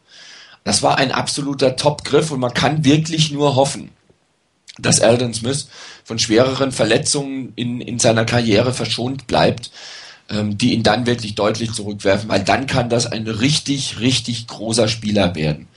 Und ähm, was Larry Grant angeht, ähm, du hast ja schon gesagt, der hat sich das wirklich verdient. Also ganz ehrlich, ich habe jetzt zum Beispiel beim Spiel gegen die Steelers nicht wirklich gemerkt, dass, dass Patrick Willis fehlt. Ich meine, klar kannst du ihn nicht 100% ersetzen, aber was Larry Grant macht, war einfach großartig. Der kommt rein und spielt, als hätte er nie was anderes gemacht. Als wäre er von vornherein der Starter auf der Position und als gäbe es überhaupt keinen Wechsel oder sonst was, was in irgendeiner Art und Weise die Leistung beeinflussen könnte. Das ist eine, eine klasse Leistung. Spreche ich auch den, den Coaches ein Lob dafür aus, dass sie ihre Spieler eben darauf vorbereiten und die Talente sehen und die Jungs einsetzen. Aber eben auch Larry Grant, der, der seine Chance einfach genutzt hat. Was der spielt, ist großartig. Absolut. Absolut. Kann man sich nur anschließen, dieser Meinung. Ähm, und da muss man Jim Leavitt, dem Linebackers Coach, sich ein ganz großes Lob aussprechen. Ähm, denn natürlich, ein Patrick Willis vermutlich mit, das, mit seiner Präsenz, mit seiner äh, mit seinem Spielverständnis zu ersetzen, ist äh, nie möglich. Ich denke, da ist äh, ist es auch schwierig für beispielsweise für Baltimore Ray Lewis zu ersetzen. Aber wenn du natürlich hinten dran Spieler hast, die du richtig coachst, die aber eben auch ins System passen, da vielleicht der Vergleich Manny Lawson, Eldon Smith. Manny Lawson ist sicherlich kein schlechter Spieler, ähm, aber er passt nicht die Coaches haben gesehen, der passt nicht in unser System. Also wir wollen Eldon Smith, der passt hinein und ja, wenn schlussendlich der die Offensive Tackles so herumstößt und mit denen eigentlich macht, was er will, ist das äh, ist für uns sensationell und wir haben endlich diesen Pass Rush und diesen Druck, den wir brauchen. Und von daher, es sind zwei Spieler, die ähm, individuell sehr, sehr stark spielen aber eben halt auch durch System sicherlich gefördert sind und das Coaching sicherlich speziell bei einem, einem Larry Grant noch ganz, ganz viel auswirkt. Also ich habe ähm, mal geguckt, das ist mit den Sex, das ist immer ist schwierig von der Perspektive her, Aber ich habe trotzdem mir mal einen rausgesucht. Äh, das ist die Antwort 51. Ähm, um äh, auch das, was ihr gesagt habt, äh, mit der, also Smith an sich, aber auch die Defense Line, wie die miteinander agiert und äh, wie Max Starks da doch relativ alt ausgesehen hat gegen Eldon Smith. Der geht erst ähm, frontal auf ihn zu im Bild 1. Im Bild 2 versucht er dann nach links zu gehen. Da kommt dann der Druck durch die Mitte von Soboaga und von, von Justin Smith. Und im Bild 3 sieht man, dass er ihn dann links hat stehen lassen und rechts quasi an ihm vorbeiläuft und, da, und Ben Roethlisberger einfach eingekesselt wird vor den 49ers. Das sind also wirklich zwei, drei Bewegungen und man sieht, dass er ja eigentlich ähm, etwas kleiner noch ist. Also äh, irgendjemand hat geschrieben, er müsste sich nur gegen einen Left Tackle durchsetzen. Also das, das musst du erst mal machen, dich gegen den Left Tackle durchzusetzen, der in der Regel doch ein bisschen körperlich größer ist als du. Ja, und äh, das wird hier mit wirklich körperlichem Einsatz, Täuschung, mit Technik und Kraft ähm, im Prinzip ähm, umgesetzt. Und äh, er kommt da relativ locker nachher an ihm vorbei, nach, nachdem er ihn quasi ein bisschen ausgetanzt hat. Und dann äh, tut es, glaube ich, bei Ben Roethlisberger auch irgendwann ziemlich weh, äh, wenn er da auf ihn zugeschossen kommt. Und äh, Bild 5, da fängt man das ja, ist das ja schön eigentlich eingefangen, dass er von vorne einkriegt, von hinten einkriegt und äh, äh, da sieht man doch, dass die NFL sicherlich ein etwas härteres Pflaster ist, um da drin zu spielen. Aber wenn du, wenn du wirklich einen hast, der in der Jugend, in der er noch ist, ich meine, er ist ein Rookie, so, so ähm, relativ elegant mit einem gestandenen Left Tackle umgeht und dann zum, zu einem Sack kommt, das ist natürlich absolut hervorragende Sache. Und äh, auch da erwarte ich, es kann eigentlich nur besser werden. Also ich kann mir schwer vorstellen, dass der Junge sich äh, nicht noch weiterentwickelt. Ich meine, er ist der Jüngste im Team. Wenn man ihn teilweise ohne Helm sieht, er sieht echt aus wie so ein kleiner Bubi, der ein bisschen zu groß geraten ist, aber er macht eigentlich ein gutes Play nach dem anderen. Ja, und ähm, Valerie Gant, ich habe es ja eigentlich schon, schon gesagt, das ist, eigentlich haben die, die 49 nicht das beste Inside-Linebacker-Duo, sondern ich glaube inzwischen das beste Inside-Linebacker-Trio. Und ähm, wir haben uns ja alle Sorgen gemacht, was passiert denn, wenn einer der beiden Starter auf Inside-Linebacker ausfällt die Sorgen sind ehrlich gesagt ein Stück weit unbegründet. Natürlich möchte ich Patriots Will jetzt dabei haben, weil man dann natürlich auch eine, Rotation einfach mal spielen kann, noch mehr Flexibilität aufs, aufs Feld bringt. Aber wenn einer wirklich, wenn einem im Spiel was passiert, da kommt da einer rein und er ersetzt den quasi nahtlos. Das ist wirklich hervorragend und ähm, da ist es schon fast ärgerlich, dass man nur, nur einen Jahresvertrag gegeben hat. Ich hoffe, dass man es schafft, mit ihm zu verhandeln, dass er bei den 49ers verlängert. Also, und dann vielleicht noch einen, einen vierten Inside-Linebacker über die Draft holen. Und dann ist auch diese Position über die nächsten sechs, sieben Jahre eigentlich fast gesettelt. Wobei es natürlich, wobei es natürlich mit Larry Grant durchaus schwierig werden dürfte. Ja. ähm, ich meine, ganz klar dürfte sein, wenn er bei den Niners bleibt und unterschreibt, dann wird er auch wissen, dass ein Patrick Willis als Starter gesetzt ist. Und ein Navarro Bowman hat so stark gespielt, dass er wirklich auch an dem vorbei muss. Das heißt, er muss wirklich damit rechnen, dass er zumindest nominell die Backup-Rolle hat. Und ich bin mir sicher, dass das eine oder andere Team auch kommt, ähm, das ihm einen Vertrag anbieten kann, der ordentlich dotiert ist und dieses Team ihm durchaus vielleicht auch einen Starterposten anbieten kann. Wenn man sich die Situation bei manch anderem Team anschaut, ähm, dann könnte der da richtig groß einschlagen. Der Punkt ist natürlich nur der, äh, den man nicht unterschätzen sollte, ähm, auch wenn es sicherlich vielleicht nicht der wichtigste Punkt ist, aber man sollte das nicht unterschätzen, dass für Spieler auch nicht nur ums Geld geht. Natürlich ist es wichtig und du kannst ganz schnell eine Verletzung haben und dann nicht mehr spielen können und dann ist es gut, wenn du schon Geld verdient hast. Aber vielleicht zählt auch ein bisschen was die Chance, ähm, vielleicht einen Titel zu holen. Und ich denke, die Niners sind seit dieser Saison wirklich wieder ein ernsthafter Kandidat dafür, dieses Jahr vielleicht nicht, aber in den nächsten Jahren durchaus um den Titel mitzuspielen. Und das kann ja, hat man auch schon geredet davon, durchaus auch eine Art Sogwirkung haben. Dass Free Agents vielleicht auch lieber zu den Niners kommen, wenn sie sehen, wie gut hier gecoacht wird und sagen, wir kommen hier hin, verzichten vielleicht sogar auf ein paar, paar Dollar, aber wir wollen hier spielen. Vielleicht kann man es bei, bei Larry Grant hinkriegen, dass der auch hier bleibt und einfach die Perspektive sieht und ihm da einen guten Vertrag anbieten. Aber ich denke, man wird nicht mithalten können und wahrscheinlich auch nicht mithalten wollen, wenn irgendein anderes Team kommt und da so einen richtig dicken, fetten Startervertrag ihm auf den Tisch legt. ich habe jetzt in dieser Saison auch eben nicht das Gefühl, dass wenn jetzt ein solcher Spieler geht, wir vor großen Problemen sind. Äh, vor, in früheren Jahren, ich meine, wir haben äh, irgendwie die Situation nicht so äh, wirklich nicht geschätzt, dass, dass äh, Tekio Spikes geht. Er wurde ersetzt, er wurde sogar äh, in meinen Augen mittlerweile sogar ähm, mit durch einen stärkeren Spieler ersetzt. Äh, also ich nehme ich mit den mit den aktuellen Coaches habe ich nicht habe ich das Vertrauen, dass die äh, Wege finden halt auch einen anderen Spieler. Wenn jetzt halt dann der nicht mehr Larry Grant heißt, sondern halt irgendwie heißt, äh, den Spieler zu finden, der dann halt wieder die Nummer drei ist und sich da sehr gut einbinden kann.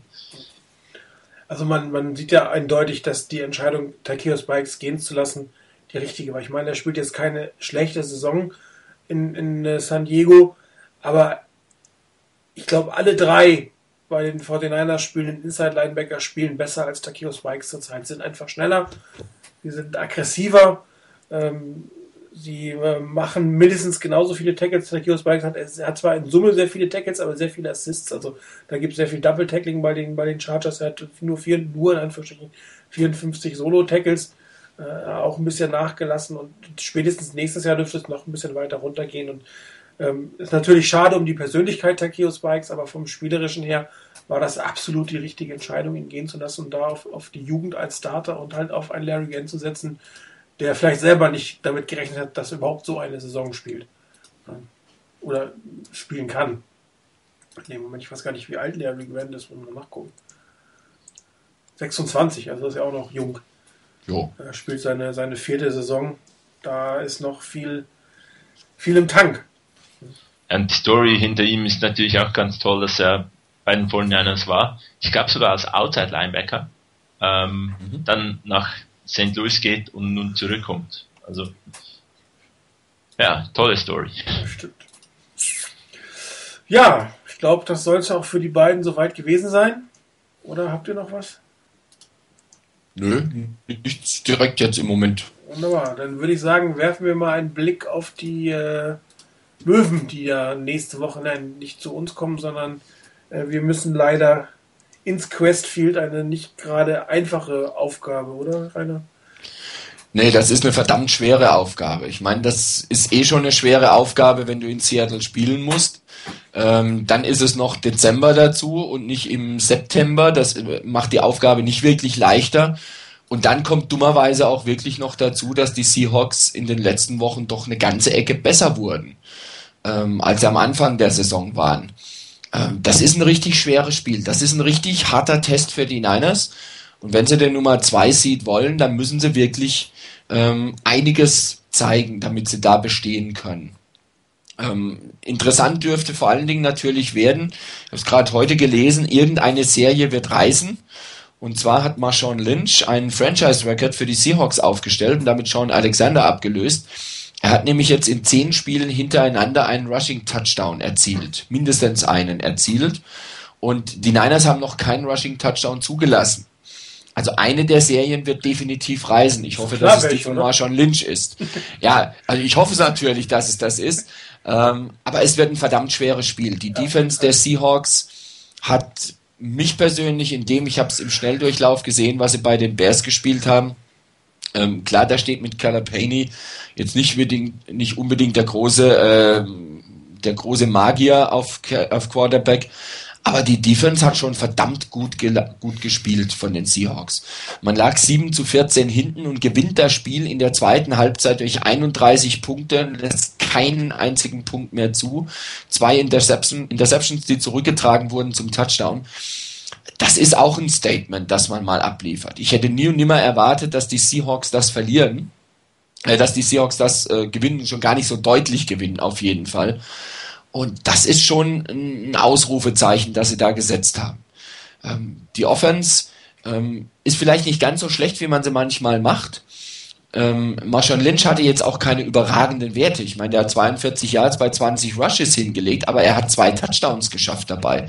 Das heißt, die Seahawks waren eben auch in der Position, einen Rushing Touchdown zu erzielen, ohne einen 30, 40, 50 Yard Run zu brauchen. Ähm, und Tavares Jackson im 19 von 31 ist jetzt auch nicht so das Überragende für 227 Yards, aber er hatte keine Interception diesmal dabei. Von daher ähm, muss man mit den Seahawks immer rechnen. Und wenn wir überlegen, dass die Niners im ersten Spiel äh, gegen die Seahawks wirklich ein gutes Stück davon gelebt haben, ähm, dass Ted Ginn zwei Return-Touchdowns erzielt hat, äh, und Ted Ginn nicht dabei sein wird am Samstag, aller Voraussicht nach, es würde mich wirklich sehr stark wundern, wenn der dabei wäre, ähm, dann ist es schon ein echter Test für die Niners. Ich hoffe, dass die Niners das schaffen, aber ich habe so ein bisschen meine Zweifel daran. Ja, Chris, wie siehst du das? Chancen? Äh, die Chancen sind intakt, aber es, ähm, Rainer hat es richtig gesagt, die Seahawks sind besser als man denkt, dass sie sind.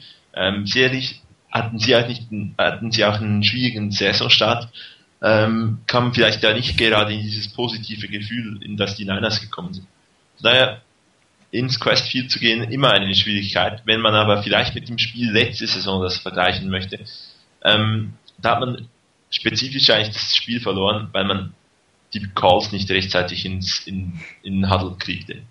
Äh, und weil man spekuliert hat. Und diese, diese beiden extrem wichtigen Punkte, die im, im Questfield dann überhaupt nicht, ähm, die da, da speziell schlimm werden, wenn, wenn man permanent Delay of Games hat oder die, diese Penalties nimmt, ähm, dann wird es umso schwieriger, das Spiel zu, äh, zu gewinnen. Diese Probleme haben wir diese Saison weniger.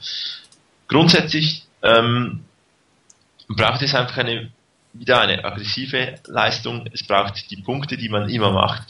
Und die Defense, denke ich, die kann jetzt effektiv die, die Seahawks insofern in Schach halten, dass, dass sie nicht ähm, die Niners outscoren können. Und dann bleibt, bleibt es an der Offense oder halt vielleicht auch an den Special Teams am Ende halt die zwei Punkte zu machen oder die drei Punkte zu machen, die dann in Arizona gefehlt ha haben. Mit einer Leistung wie am Montag absolut ein Sieg drin. Ja, die ähm, Seahawks haben halt zwei Seiten des Balles und zwar relativ deutlich. Ähm, die Offense ist sicherlich ein wenig fragwürdig, auch wenn Marshall Lynch eine wirklich sehr, sehr gute Saison hat. Dante Witten hat böserweise äh, getwittert, dass der einzige Grund ist, äh, dass er so gut ist, dass er für einen neuen Vertrag spielt. Ähm, er hat ja einige Erfahrungen mit ihm in, in Buffalo als Teamkollege machen können. Ähm, aber es ist nun ein Vertragsjahr von Marshall Lynch und warum, egal warum er so gut spielt, ähm, da ist einiges hinter, hinter, hinter ihm, hinter seiner Kraft und hinter seine, seiner ähm, Touchdown-Serie. Das sollte man nicht ähm, äh, für, für, zu, zu klein reden. Allerdings, äh, was Quarterback und Offense-Line angeht, äh, ist es halt nicht ganz so toll, was die äh, Seahawks dieses Jahr aufzubringen haben. Also gerade die Linie äh, lässt doch einige Sex zu. Ich glaube 42 oder so haben die, haben die äh, Seahawks dieses Jahr schon kassiert. Da ist sicherlich eine Möglichkeit drin, entsprechend Druck aufzubauen. Travis Jackson ist auch nicht unbedingt der Top-Quarterback. Und äh, wenn man dann Marshall Lynch tatsächlich in den Griff kriegen sollte, dann geht von der Offense nicht so die Riesengefahr hoffentlich aus. Mike Williams es hat sich letzte Woche verletzt. Ich weiß gar nicht, wie fit er zurzeit ist. Ob er, aber wird wohl wieder spielen können. Auf der anderen Seite sieht es halt so, ist, dass die Verteidigung ähm, immer stärker geworden ist. Äh, die Seahawks haben eins der besten Safety-Duos der ganzen Liga. Ähm, das Linebacking-Core hat sich ja relativ stark verändert die letzten zwei Jahre, äh, findet aber auch gerade zusammen und das, das Schlüsselduell am Samstagabend wird äh, Chris Clemens gegen Anthony Davis sein. Chris Clemens führt die, die, die ähm, Seahawks an mit 11 Sacks, hat auch schon 40 Tackles als Outside, als, als Defense End. Das ist natürlich schon, schon eine ganze Menge. Und da wird Anthony Davis äh, einiges zu tun haben. Ähm, und da könnte sich so ein bisschen entscheiden, wie das Passspiel der 49ers laufen wird in dem Moment. Also wenn da äh, der Druck ähm, nicht von äh, Alex Smith genommen wird, dann könnte das mit den äh, Safeties da hinten schwierig werden, gerade in der Mitte des Feldes mit, mit Vernon Davis da äh, was zu reißen. Also die Defense macht mir doch durchaus mehr Sorgen, als es die Offense macht. Aber wir haben es jetzt mehrfach gesagt, es ist ein Auswärtsspiel in Seattle. Das ist schon ähm, mal mit einem höheren Schwierigkeits per se, gerade per se, äh, verbunden. Und ähm, es ist natürlich auch Druck auf dem Team. Das Druck, das Team will, glaube ich, unbedingt die Beiweek haben. Und wenn du dann den Druck hast, verkrampfst du auch. Huch, Entschuldigung, macht gerade wieder einer Lärm. Hallo? Da macht ähm, da macht es dann natürlich auch einiges aus, dass du auf der einen Seite den Druck hast, auf der anderen Seite ist es wieder ein Rivalry-Game auswärts im Questfield. Das ist schon, schon eine harte Sache bei einem Team, was immer besser wird. Also die Seahawks haben sich kontinuierlich gesteigert, die letzten Spiele. Und ähm, das muss man respektieren. Und hier muss man sich auch extrem gut vorbereiten, mindestens so gut wegen gegen die Steelers. Und auch hier haben die 49ers wieder von den ähm, Spielplanmachern nicht unbedingt die besten Voraussetzungen bekommen. Sie müssen erst ein Monday, also sie dürfen Monday Night Game spielen, ja, müssen dann aber in der kurzen Woche am Samstag wieder spielen. Ähm, das ist jetzt das zweite Mal eigentlich, dass man eine kurze Woche hatte, wobei natürlich ähm, fast der gesamte Spieltag auf dem Samstag liegt. Und man hätte natürlich jetzt nicht wieder nochmal ein, ein äh, Nachtspiel am Sonntag oder Montag geben können.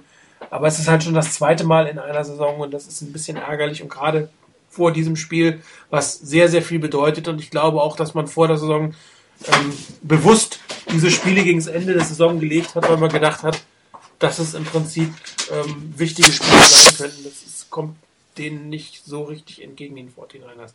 Nichtsdestotrotz, wir kommen zu den Tipps. Ich glaube, dass wir das Spiel mit sechs Punkten gewinnen. Ja, das lasse ich so stehen. Ich brauche ja einen anderen Tipp, dass wir nicht dasselbe haben. Äh, ich bin nicht ganz so optimistisch, habe aber gerade eben meinen Tipp bei der Forecast geändert. Ähm, von minus 7 auf plus 3. Ja, und du, Chris? Ich bitte plus 8. Na, dann sind wir uns ja super einig und hoffen auch, dass das äh, am Samstag, Leute, denkt dran, das Spiel ist Heiligabend. Wenn also alle Geschenke ausgepackt, die ganz verzehrt ist, kann man schön vorm Fernseher sitzen und äh, verdauen. Gut, dann gehen wir noch einmal durch die NFC West. Ähm, das, die anderen Spiele, die dort da sind, äh, sind, äh, warte mal, ich muss jetzt erstmal gucken. Äh, die Rams sind, sind, zu Gast in Pittsburgh und die Cardinals sind zusammen, sind zu Gast in Cincinnati.